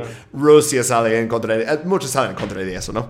Ah, y los de la OTAN declaran que la alianza consideraba a RTS un objeto, objetivo legítimo debido a cobertura sesgada y distorsionada de la guerra. Si publicas algo sobre la guerra que no nos parece, te vamos a matar. Te vamos a matar en tu trabajo y sin piedad. Y cuando nos preguntan por qué, vamos a decir que publicaste algo que no nos parece. ¿Te imaginas que hubieran bombardeado a Alex Jones así, güey? que Canadá invade a Estados Unidos, ¿no? Canadá invade con el apoyo de Rusia uh, uh, y luego bombardea Fox News y bombardea CNN y bombardea y dicen, estaban transmitiendo propaganda, estoy en mi derecho. O sea, es exactamente lo que hizo la OTAN, ¿no? Y, muchos están eh, en contra de eso porque aparte de eso, toda la campaña aérea provocó más violencia contra los kosovars. Antes estuvimos hablando de evacuaciones. Bueno, evacuaciones es robo de tierra, ¿no? Que te obligan a, ir al campamento de refugiados. Y con el bombardeo empiezan a hacer masacres. Hmm, mira, la violencia genera más violencia. Nah, ¿quién dijo eso? Un filósofo no sabe qué está hablando. Ah, bueno, RTS solo deja de emitir temporalmente, reanudó sus emisiones varias horas después. No dice cuántas horas en la fuente que leí, pero varias horas después. Entonces, al mismo día. También con este crimen de guerra, güey, eh, la verdad, te voy a ser bien sincero, güey. Pensé que sí le había puesto, pero no puse el slide, güey. Ah. Y es importante mencionar también cuando Estados Unidos bombardea la embajada de China. Y les vale pito, güey. Yo Literalmente también se me Sí, y esto es tierra soberana de China. Y aparte están hablando, están súper, andan de mamones con, tenemos ahora bombas uh, guiadas precisamente con láseres y siempre, siempre, siempre cae exactamente donde queremos. No vamos a matar a, civiles ni a objetivos no legítimos. Y luego, ah, la embajada de China recibió una bomba justo en medio. Seguramente fue un error de la computadora, ya sabes, esas cosas son locas. O sea. qué, cabrón, ¿no? Qué coincidencia, güey. Es que tengo Windows 98. Ajá, güey. Ay, no manches, güey. No, y luego todavía sale Bill Clinton con toda la altanería posible, güey, y le dicen, oye, pero, ¿qué pedo? O sea, ¿qué pasó con este, con este bombardeo a la embajada de China? O sea, considerado brutal por absolutamente todos. Y luego dice el güey, ¿brutal? ¿Brutal? ¿Nada más fue una vez? O sea, eso solo fue una vez y fue un accidente, güey. Brutal es cometer crímenes de guerra. Oh, espera. Y luego como que se queda como de, y la cagué. Pues es que bombardear una, una embajada extranjera es un crimen de guerra. Y dice, no, no, es que era necesario. Alguien tenía que hacerlo aunque sea una vez. Como, güey, ¿qué Solo lo ¿Es tengo que defensa? hacer una vez. O sea, mira, solo difícil, tiene que cons- tiene que hacerlo. Ujú, sí. No, pero esto es el mismo güey que bombardeó este, una fábrica de aspirina en, en Sudán. No, y luego salió y dice, ah, pues Lucía me dijo que tenían armas ahí. ok, bueno. I ah, did not have sexual relationships with that woman. Eso, por cierto, yo soy demasiado grande que me acuerdo todo eso pasando. Ah, yo tenía como nueve años en, en esa época, pero me acuerdo de mis papás hablando mucho de eso y, y vi- viendo las imágenes en las noticias que veíamos en la tele y así. Y sí, o sea, está súper cabrón que era Monica Lewinsky y yo no sabía que era un blowjob por qué le dio uno al presidente, porque tenía nueve años. Pero de repente ya están hablando de genocidio y los kosovars y, y la- el, el Milosevic que es un monstruo. Yo, ¿por qué? ¿Qué hizo? Ah, ¿Qué hizo Milosevic? Es un monstruo. ¿Qué hizo? Otro señor eleccionado democráticamente tres veces, en su caso, ni como Arbenz, que solo era uno como la vez pasada. No, ah, tres veces y le dicen dictador. Pero bueno. Ok. ah, sí, vamos a hablar un poquito de la fuerza de Kosovo, que después de... Ah, no, eso era 78 días de bombardeo, el, el otro era otros días. Bueno, ah, ok, 78 días de bombardeo, los peacekeepers, dirigidos por la OTAN, entran a Kosovo 11 de junio 1999 y no tengo fecha final para eso porque siguen ahí. Sus operaciones continúan hoy en día en Kosovo porque todavía no confían en las Fuerzas Armadas de Kosovo a proteger los... no sé qué. Bueno, puse también en los slides aquí algo que... eh, vamos a desviar un poquito con eso, pero... ah, whatever. Este es un F-117 Nighthawk, un avión stealth que supuestamente no lo puede detectar misiles y que gastamos miles de millones de dólares en ese avión y ahí está derribado en este un ahí en un campo en Yugoslavia. Ah, sí. Y perdi- perdieron muchos en la guerra en el Golfo también. e- e- ese avión. Resulta que sí lo ven. Justamente estaba viendo una entrevista que hicieron con el piloto. Ah, sí, vi una entrevista con el piloto, justamente de este, de este avión que tumbaron, güey. Y estaba el vato hablando de que, pues, ah, pues fue a hacer su misión y todo el rollo, güey. Bombardeó, creo que una zona industrial y luego ya estaba pelando, güey. Y dice, oh, resulta que ser sigiloso no era lo único que necesitaba para esta misión, güey, porque literalmente en menos de dos minutos ya tenía un misil teledirigido, güey, que le explotó y dice que es una mamada, güey, o sea, que, que sobrevivió de pura chiripa, güey. Pero bueno, sobrevivió. ¿Y qué crees de la legalidad antes de que seguimos con ah, lo que hicieron de ley y juicios y ju- ah, juicios de crímenes de guerra? ¿Cómo consideras la legalidad de esa in- intervención unilateral? Digo, pues, ay, la neta, güey, creo que está para unas buenas conclusiones, pero está cabrón, ¿no? Como, pues, todos son criminales. eh, o sea, los, los Estados Unidos ponen las reglas. Menos, menos al lado que Estados gana. Unidos. Ajá, güey, porque Estados Unidos pone las reglas, Estados Unidos las rompe, güey, y al final, ah, pues vamos a meter a la cárcel absolutamente todos los demás, güey. Todos los Ah. que no son gringos, órale, a chingar a Pues su madre. no lo lograron con todos, porque aquí tengo en este slide los War Crimes Trials, los juicios de los crímenes de guerra. Y Milosevic, eso es lo más controversial, porque algunos de las personas que aparecen en ese slide son más culpables que nada. O sea, que sí hicieron depuración étnica y sí merecen estar en la cárcel. Milosevic, la verdad, Ah. no lo creo. La verdad, ah, acusado de 66 cargos de genocidio, crímenes contra la humanidad, da, da, da, e- etcétera, etcétera. Se declaró inocente a todos. Y esto es en 2001, ¿eh? Y luego dicen, oh, el juicio va a durar dos años, no, va, va a durar cuatro. Nunca presentan la evidencia, nunca le dejan presentar su defensa y muere en la cárcel en 2006 de un infarto cardíaco antes de terminar con todo eso. No tenían la verdad e- evidencia, pero luego, después de su muerte, dicen, pues fue acusado de todas esas cosas. ah, y aunque Milosevic y otros líderes ah, serbios criticaron abiertamente a los líderes serbo-bosnios de cometer crímenes contra la humanidad y depravación étnica, y, dijo, ellos están haciendo la guerra para sus propios fines, no para reunir país. No, estaba muy crítico de ellos y al final dicen, ¿sabes qué, Milosevic? Antes nos caía bien, ya no. Queremos ponerte con todos estos generales ah, de República Srpska que hicieron esos crímenes, ¿no? Ah, bueno, uno de ellos, esto fue hace pocos años, me acuerdo, me acuerdo de los memes, ah, era Slo- ah, Slobodan Praljak. Y ese es el güey que le dieron, le iban a dar 20 años y tomó cianuro ahí en el, en el corte y se murió enfrente de todos. Sí, él era, él era este, el Consejo de Defensa Croata, de República Croata de Hersek Bos, eso, ¿no?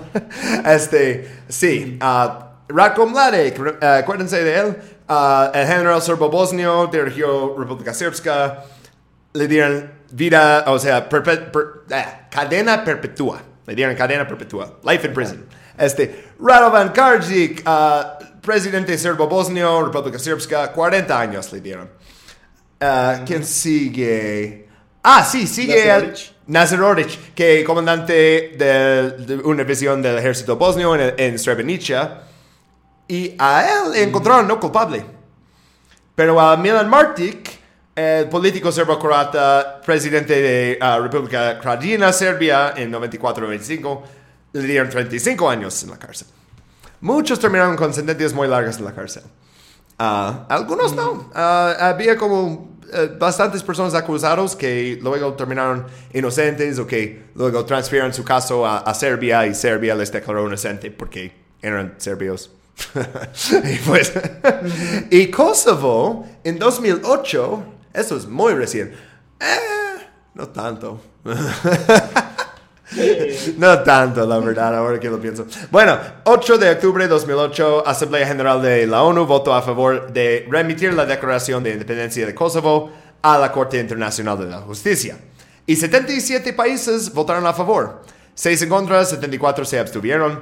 Actualmente está reconocidos por 97 miembros de la ONU. Necesita 100 para ser como un país oficial. No, pero tiene 97 miembros, República de China, es decir, Taiwán, ah, Islas Cook y Niue. Ah, y, y otras que son como observadores, pero no miembros, no, bueno. Ah, otros 15 miembros de la ONU han reconocido a Kosovo ah, y posteriormente retiran el reco- reconocimiento. Entonces a veces se ve que van a llegar a los 100 y alguien lo quita y alguien más lo agrega, pero todavía no llegan a eso. ¿no?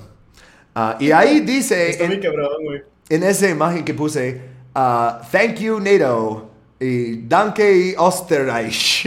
Y así, ¿no? Aunque Österreich. Ajá. Simón. Sí, eh, Estados Gracias, Unidos, sí, sí. Austria. ajá. Gracias, Estados Unidos. Sí, como es la novia tóxica. Y pues ya tenemos integración. Tenemos lo que querían los intereses de capital de Estados Unidos en 90 con el acta de apropiaciones de defensa. Ah, tenemos Yugoslavia ya balcanizado, por, de eso viene la palabra. Este, separado en, en las repúblicas, miembros de, ah, de en, en- en los 90 era la Comunidad Económica Europea, ahora es Unión Europea. Ah, algunos todavía no son miembros, son candidatos, están en negociaciones. Croacia es miembro, Eslovenia es miembro. Ah, Serbia sigue negociando, Kosovo es eh, candidato potencial. Eh, Macedonia sigue en- en negociando, todos esos están negociando, ¿no? Pero básicamente ya tenemos un camino a la tercermundización de Yugoslavia, de hacerles países que son ah, sumisos, ¿no? Y que tienen que otorgar lo que diga el Occidente y la OTAN y los países fuertes de la comunidad europea, que es Alemania, Italia, los países que tenían intereses en Yugoslavia desde siempre, ya, ya lo lograron. Chido. 50 slides después. Ah, Oh, mencionar también que, pues, obviamente, todo este pedo, güey, pues, de la. Básicamente, desmembración, güey, el desmembramiento total de Yugoslavia, güey, pues se genera justamente a partir del vacío de poder que, que genera la muerte de Tito, güey. Que otra vez, ¿no? Tito, la neta, chale, fue, su muerte fue de las peores cosas que le pudo pasar a, a Yugoslavia, güey. Pero- porque eso comenzó un círculo. No un puedes tener un país mierda, basado en solo un hombre. O sea, el, el problema es que luego cuando cae, cuando muere Tito, no hay nadie que le puede reponer, ¿no? Porque Exacto, tenía... güey. Y esto es, o sea, como el, el- el discurso secreto, ¿no? De, de Khrushchev, de, de, ah, el, culto de la personalidad y, y los peligros. Porque, ¿qué pasa cuando muere esa persona? Y pues... Sí, güey. y el pedo es que, la neta, pues es, es también un problema de la autocracia, güey, porque no genera, o sea, definitivamente la democracia a veces es rara, pero pues sí genera, pues un proceso, ¿sabes? De, pues de que un país llegue a tener una cierta madurez. Y es que el pedo justamente fue que, pues veamos también con Turquía pasó lo mismo, güey, con, con este... eh, ay, no me acuerdo el nombre de ese güey. Luego ya lo veremos en un episodio de Turquía. Pero este, justamente pasa, pasa lo mismo, güey. Cuando ¿Armenia? en su país. No, No, no. no, de- de- ¿A- ¿Azerbaiyán? No. Fuck, pero yo tampoco sé. Sí, güey. Pero, pero pues sí, o sea, lo, lo que pasa es que cuando hay, hay países que basan su, su, pues, su existencia en la personalidad de un solo ser, pues llegan a desintegrarse de manera muy cabrona.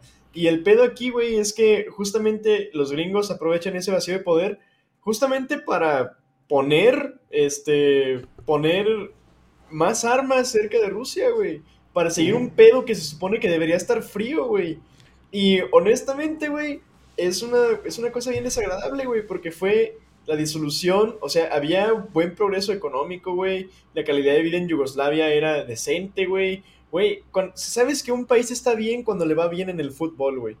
Y hasta Yugoslavia, sí, güey, Yugoslavia estaba cabrón, güey, era potencia futbolera, güey. Ah, y. Eurovisión. Ganaron Eurovisión un par de veces, luego fueron este, los anfitrones. Este. Sí, güey, y es que cuando un país tiene tiempo para deportes, para dedicarse a la cultura, güey, es que le está yendo bien, güey. Y honestamente, Yugoslavia era un ejemplo de un país que había salido de entre la, de entre la tierra, güey, ¿sabes? De entre la basura, güey, básicamente. Y se le había levantado a sí mismo, güey. Hasta que eso no le convenía a los Estados Unidos y decidieron poner ahí, en vez de aprovechar, ¿no? La diferencia de puntos de vista, eh, defender la multiculturalidad del tercer mundo, güey, básicamente. Dijeron, ¿sabes qué? No, quiero poner armas en esa frontera con Rusia, quiero controlar más de cerca a los europeos y pues básicamente acabar con la dignidad de un país, güey. Es que fue transformación para Yugoslavia, pero también fue transformación para la OTAN. Porque vimos en un guerra, eh, bueno, en un mundo después de la Guerra Fría, qué puede hacer esa organización que ya no tiene motivo por existir. Que supuestamente era para ser como ah, un contrapeso contra la Unión Soviética. Ah, pero eso ya no existe, pero sigue expandiendo. Y ya pide a, a la, la ONU. Bueno, primero el gobierno de Estados Unidos decide, vemos oportunidades económicas en Yugoslavia, nos interesa mucho, hay que separar las repúblicas.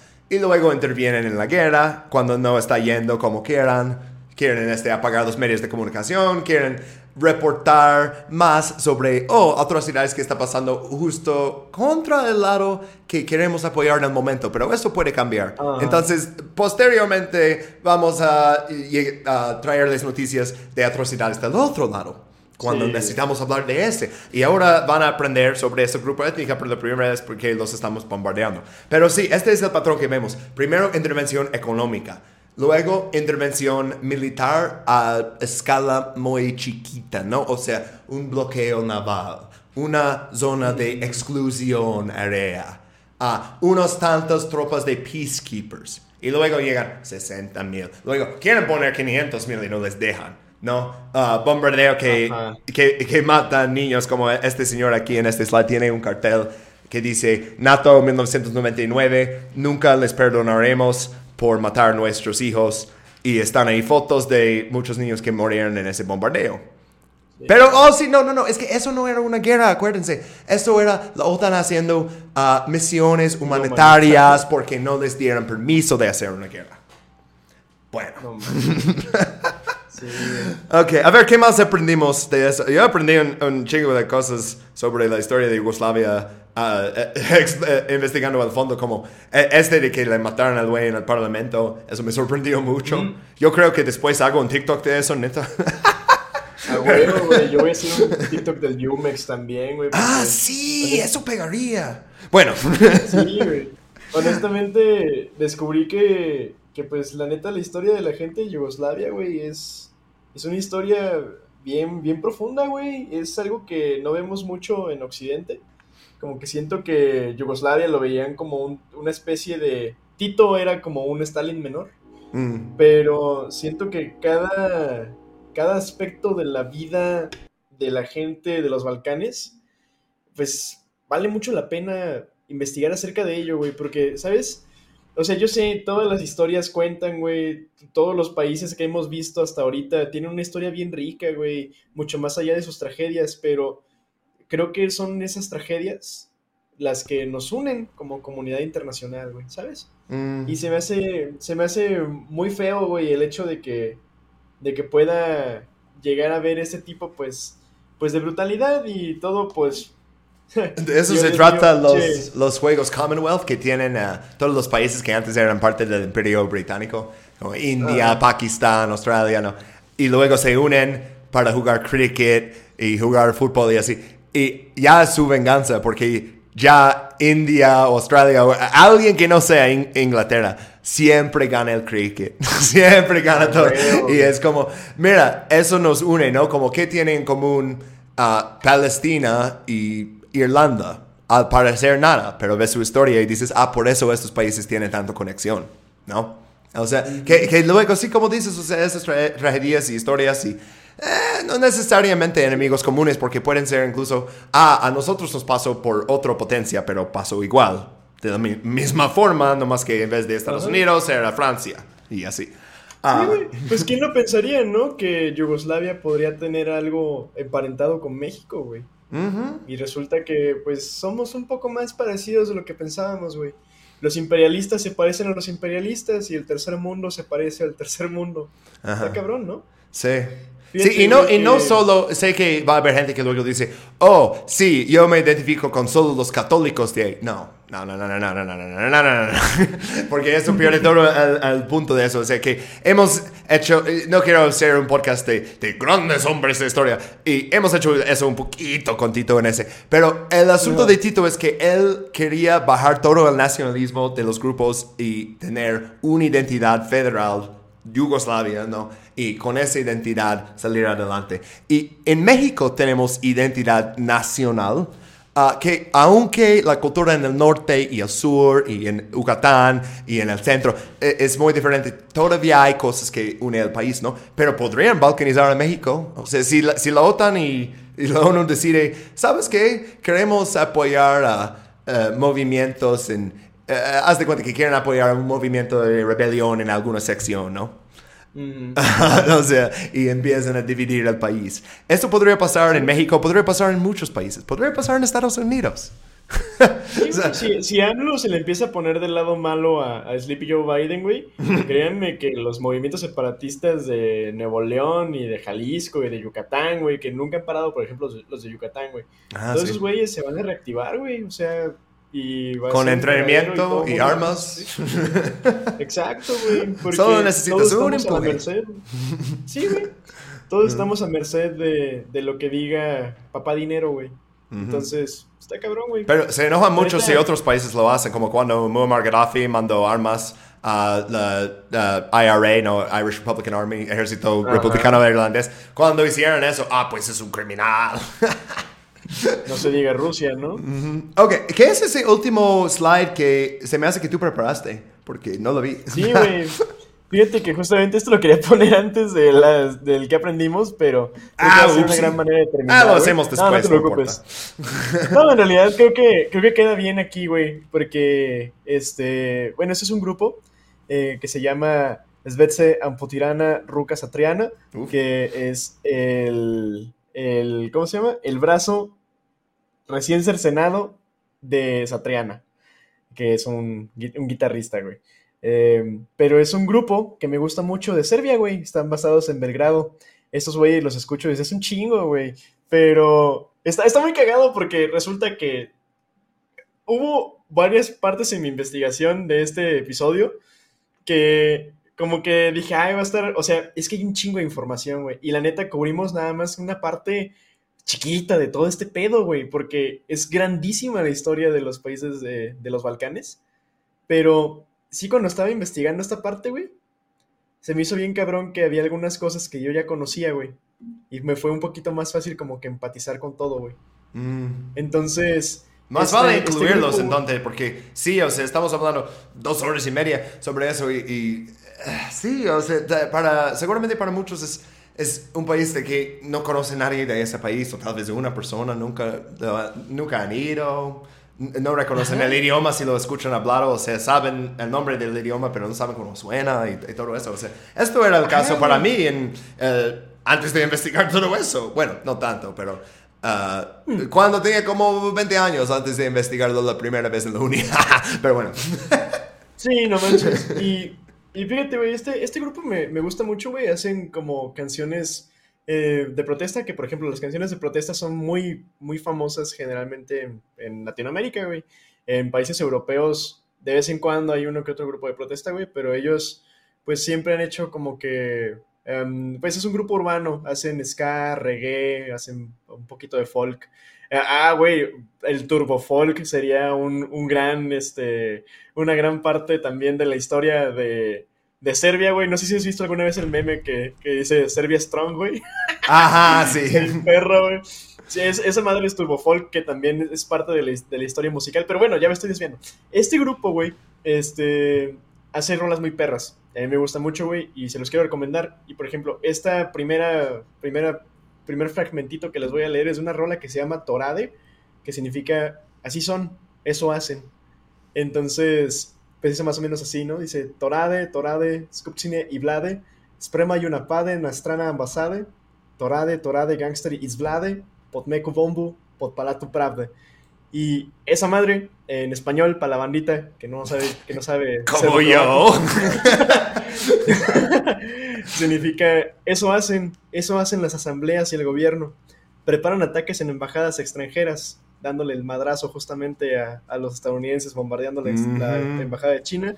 Sí. Y, y luego dice, eso hacen, eso hacen los gangsters del gobierno, ponen bombas debajo del Palacio de Justicia También. que justamente hablan de, de- de los, de los juicios, ¿no? O sea, qué gran manera de, de zafarse de su responsabilidad. Y luego esta, es- esta rola me encanta porque aparte es más como que, más este, como ska. Bueno, no, es más como reggae la, es más ska la primera y es más reggae la, la otra. Mm. Y dice como Ratuye, dice Ratuye Motilla, Co Israel y Palestina, Ratuye Motilla, Cosila y Osovina, Copibo Iraquia, Sistema Anarquia, Ratuye Momi, Ratuye Momi. Y luego la sigue, güey, con un fragmento que no puse en el slide, pero dice Akakoveche Blisi, Bitkanasa Prestaye. Eh, eh, eh, eh, ¿Cuándo viene la traducción? ¿Cuándo viene la traducción? Ah, después de esto, después de esto. ok, ok, está bien, espero, pero. Dice, acá cabece Blitzi, eh, Bitkanase Prat, eh, Prestaye, y Kerebetu Posiñe, Nasus Noko Primille. Tada mi, Celo Vinio, Selenochi Máximo, Lubab Onda, Bodimo, Sarratove Nemarimo. Y Ok. justamente toda la traducción de este pedo dice, tú y Ok. yo estamos en guerra, como Israel y Palestina. Eso entendí. Tú y yo estamos en... Ajá, güey, huevo. Eso cuando escuché Israel y Palestina dije, ah, pues eso entiendo. Lo demás no. Sí, güey. Bueno, síguele, Dice, síguele, tú y quiero yo saber. estamos en guerra, como, como Israel y Palestina. Tú y yo estamos en guerra como los aliados y el eje. Como Ah. la cerveza y el rakia, que es como un tipo de brandy. Ah. Y como el sistema y la anarquía. Tú y yo estamos en guerra todo el tiempo. Pero cuando se acerca la noche, nuestra lucha se para. La tregua nocturna empieza en la cama, donde nos Uh. queremos, nos acariciamos toda la noche, hacemos el amor y nos olvidamos de las guerras. Entonces, banda, ya saben, la, Ah. mejor, la mejor solución a la guerra es echar pata. Ay, La neta, wow. banda, este, si algo podemos sacar de, de todo este pedo es que creo que, te digo, es una gran manera de terminar el episodio. Creo que una gran manera de, de tal vez como que dimensionar, está bien dimensionar todos los pedos que tenemos, está bien este, criticar a los gobiernos, está bien criticar a las asambleas, está bien criticar las decisiones que toman eh, las personas que están en el poder, pero hay que disfrutar la vida. Independientemente si algo no nos pueden quitar estos cabrones, aun aunque, aunque nos tiren bombas encima, es nuestra dignidad y, y nuestra felicidad. Honestamente, yo creo que lo que más podemos sacar de este podcast, güey, que habla de tanta muerte, de tanta mugre, güey, de tantos, de tantas injusticias, es que hay que disfrutar esta vida, güey. Que estamos aquí, pues, pues, si bien sufriendo y si bien compartiendo algunas cosas eh, tristes entre países, es que por más que nos intervengan, güey, no nos pueden quitar nuestra esencia. Nah, güey, lo que- tienes que hacer felices, es ir a un país que antes era el enemigo de tu país y conoces a una chica de ahí y te casas con ella, y tienes unos hijos y aprendes el idioma y luego haces un podcast con tu amigo. Ah, bueno. huevo. no, pero bueno, eh, eso fue el caso para mí. Ah, ok, siguiente capítulo. De hecho, ah, van a ser dos capítulos, pero van a estar como detrás de paywall. Porque eh, siguiente semana vamos a grabar capítulos bonus. Y va a ser una sorpresa. O sea, yo voy a preparar algo, Bob va a preparar algo. No vamos a compartir tanto la información. Entonces, ah, si suscriben al Patreon, van a poder escuchar los capítulos completos. Que va a ser yo presentando sobre algo y Bob como, ah, interesante. Y luego Bob presentando y yo, ¿qué? y así. Ah, Pero vamos a escoger temas que están relacionados con el imperialismo y, y eso, ¿no? Pero no exactamente capítulos normales de intervenciones gringas de esto es un país y esto es lo que hizo Estados Unidos ahí. No, algo un poquito diferente. Ya tengo una idea de lo que voy a hacer con el mío, pero no quiero dar spoilers.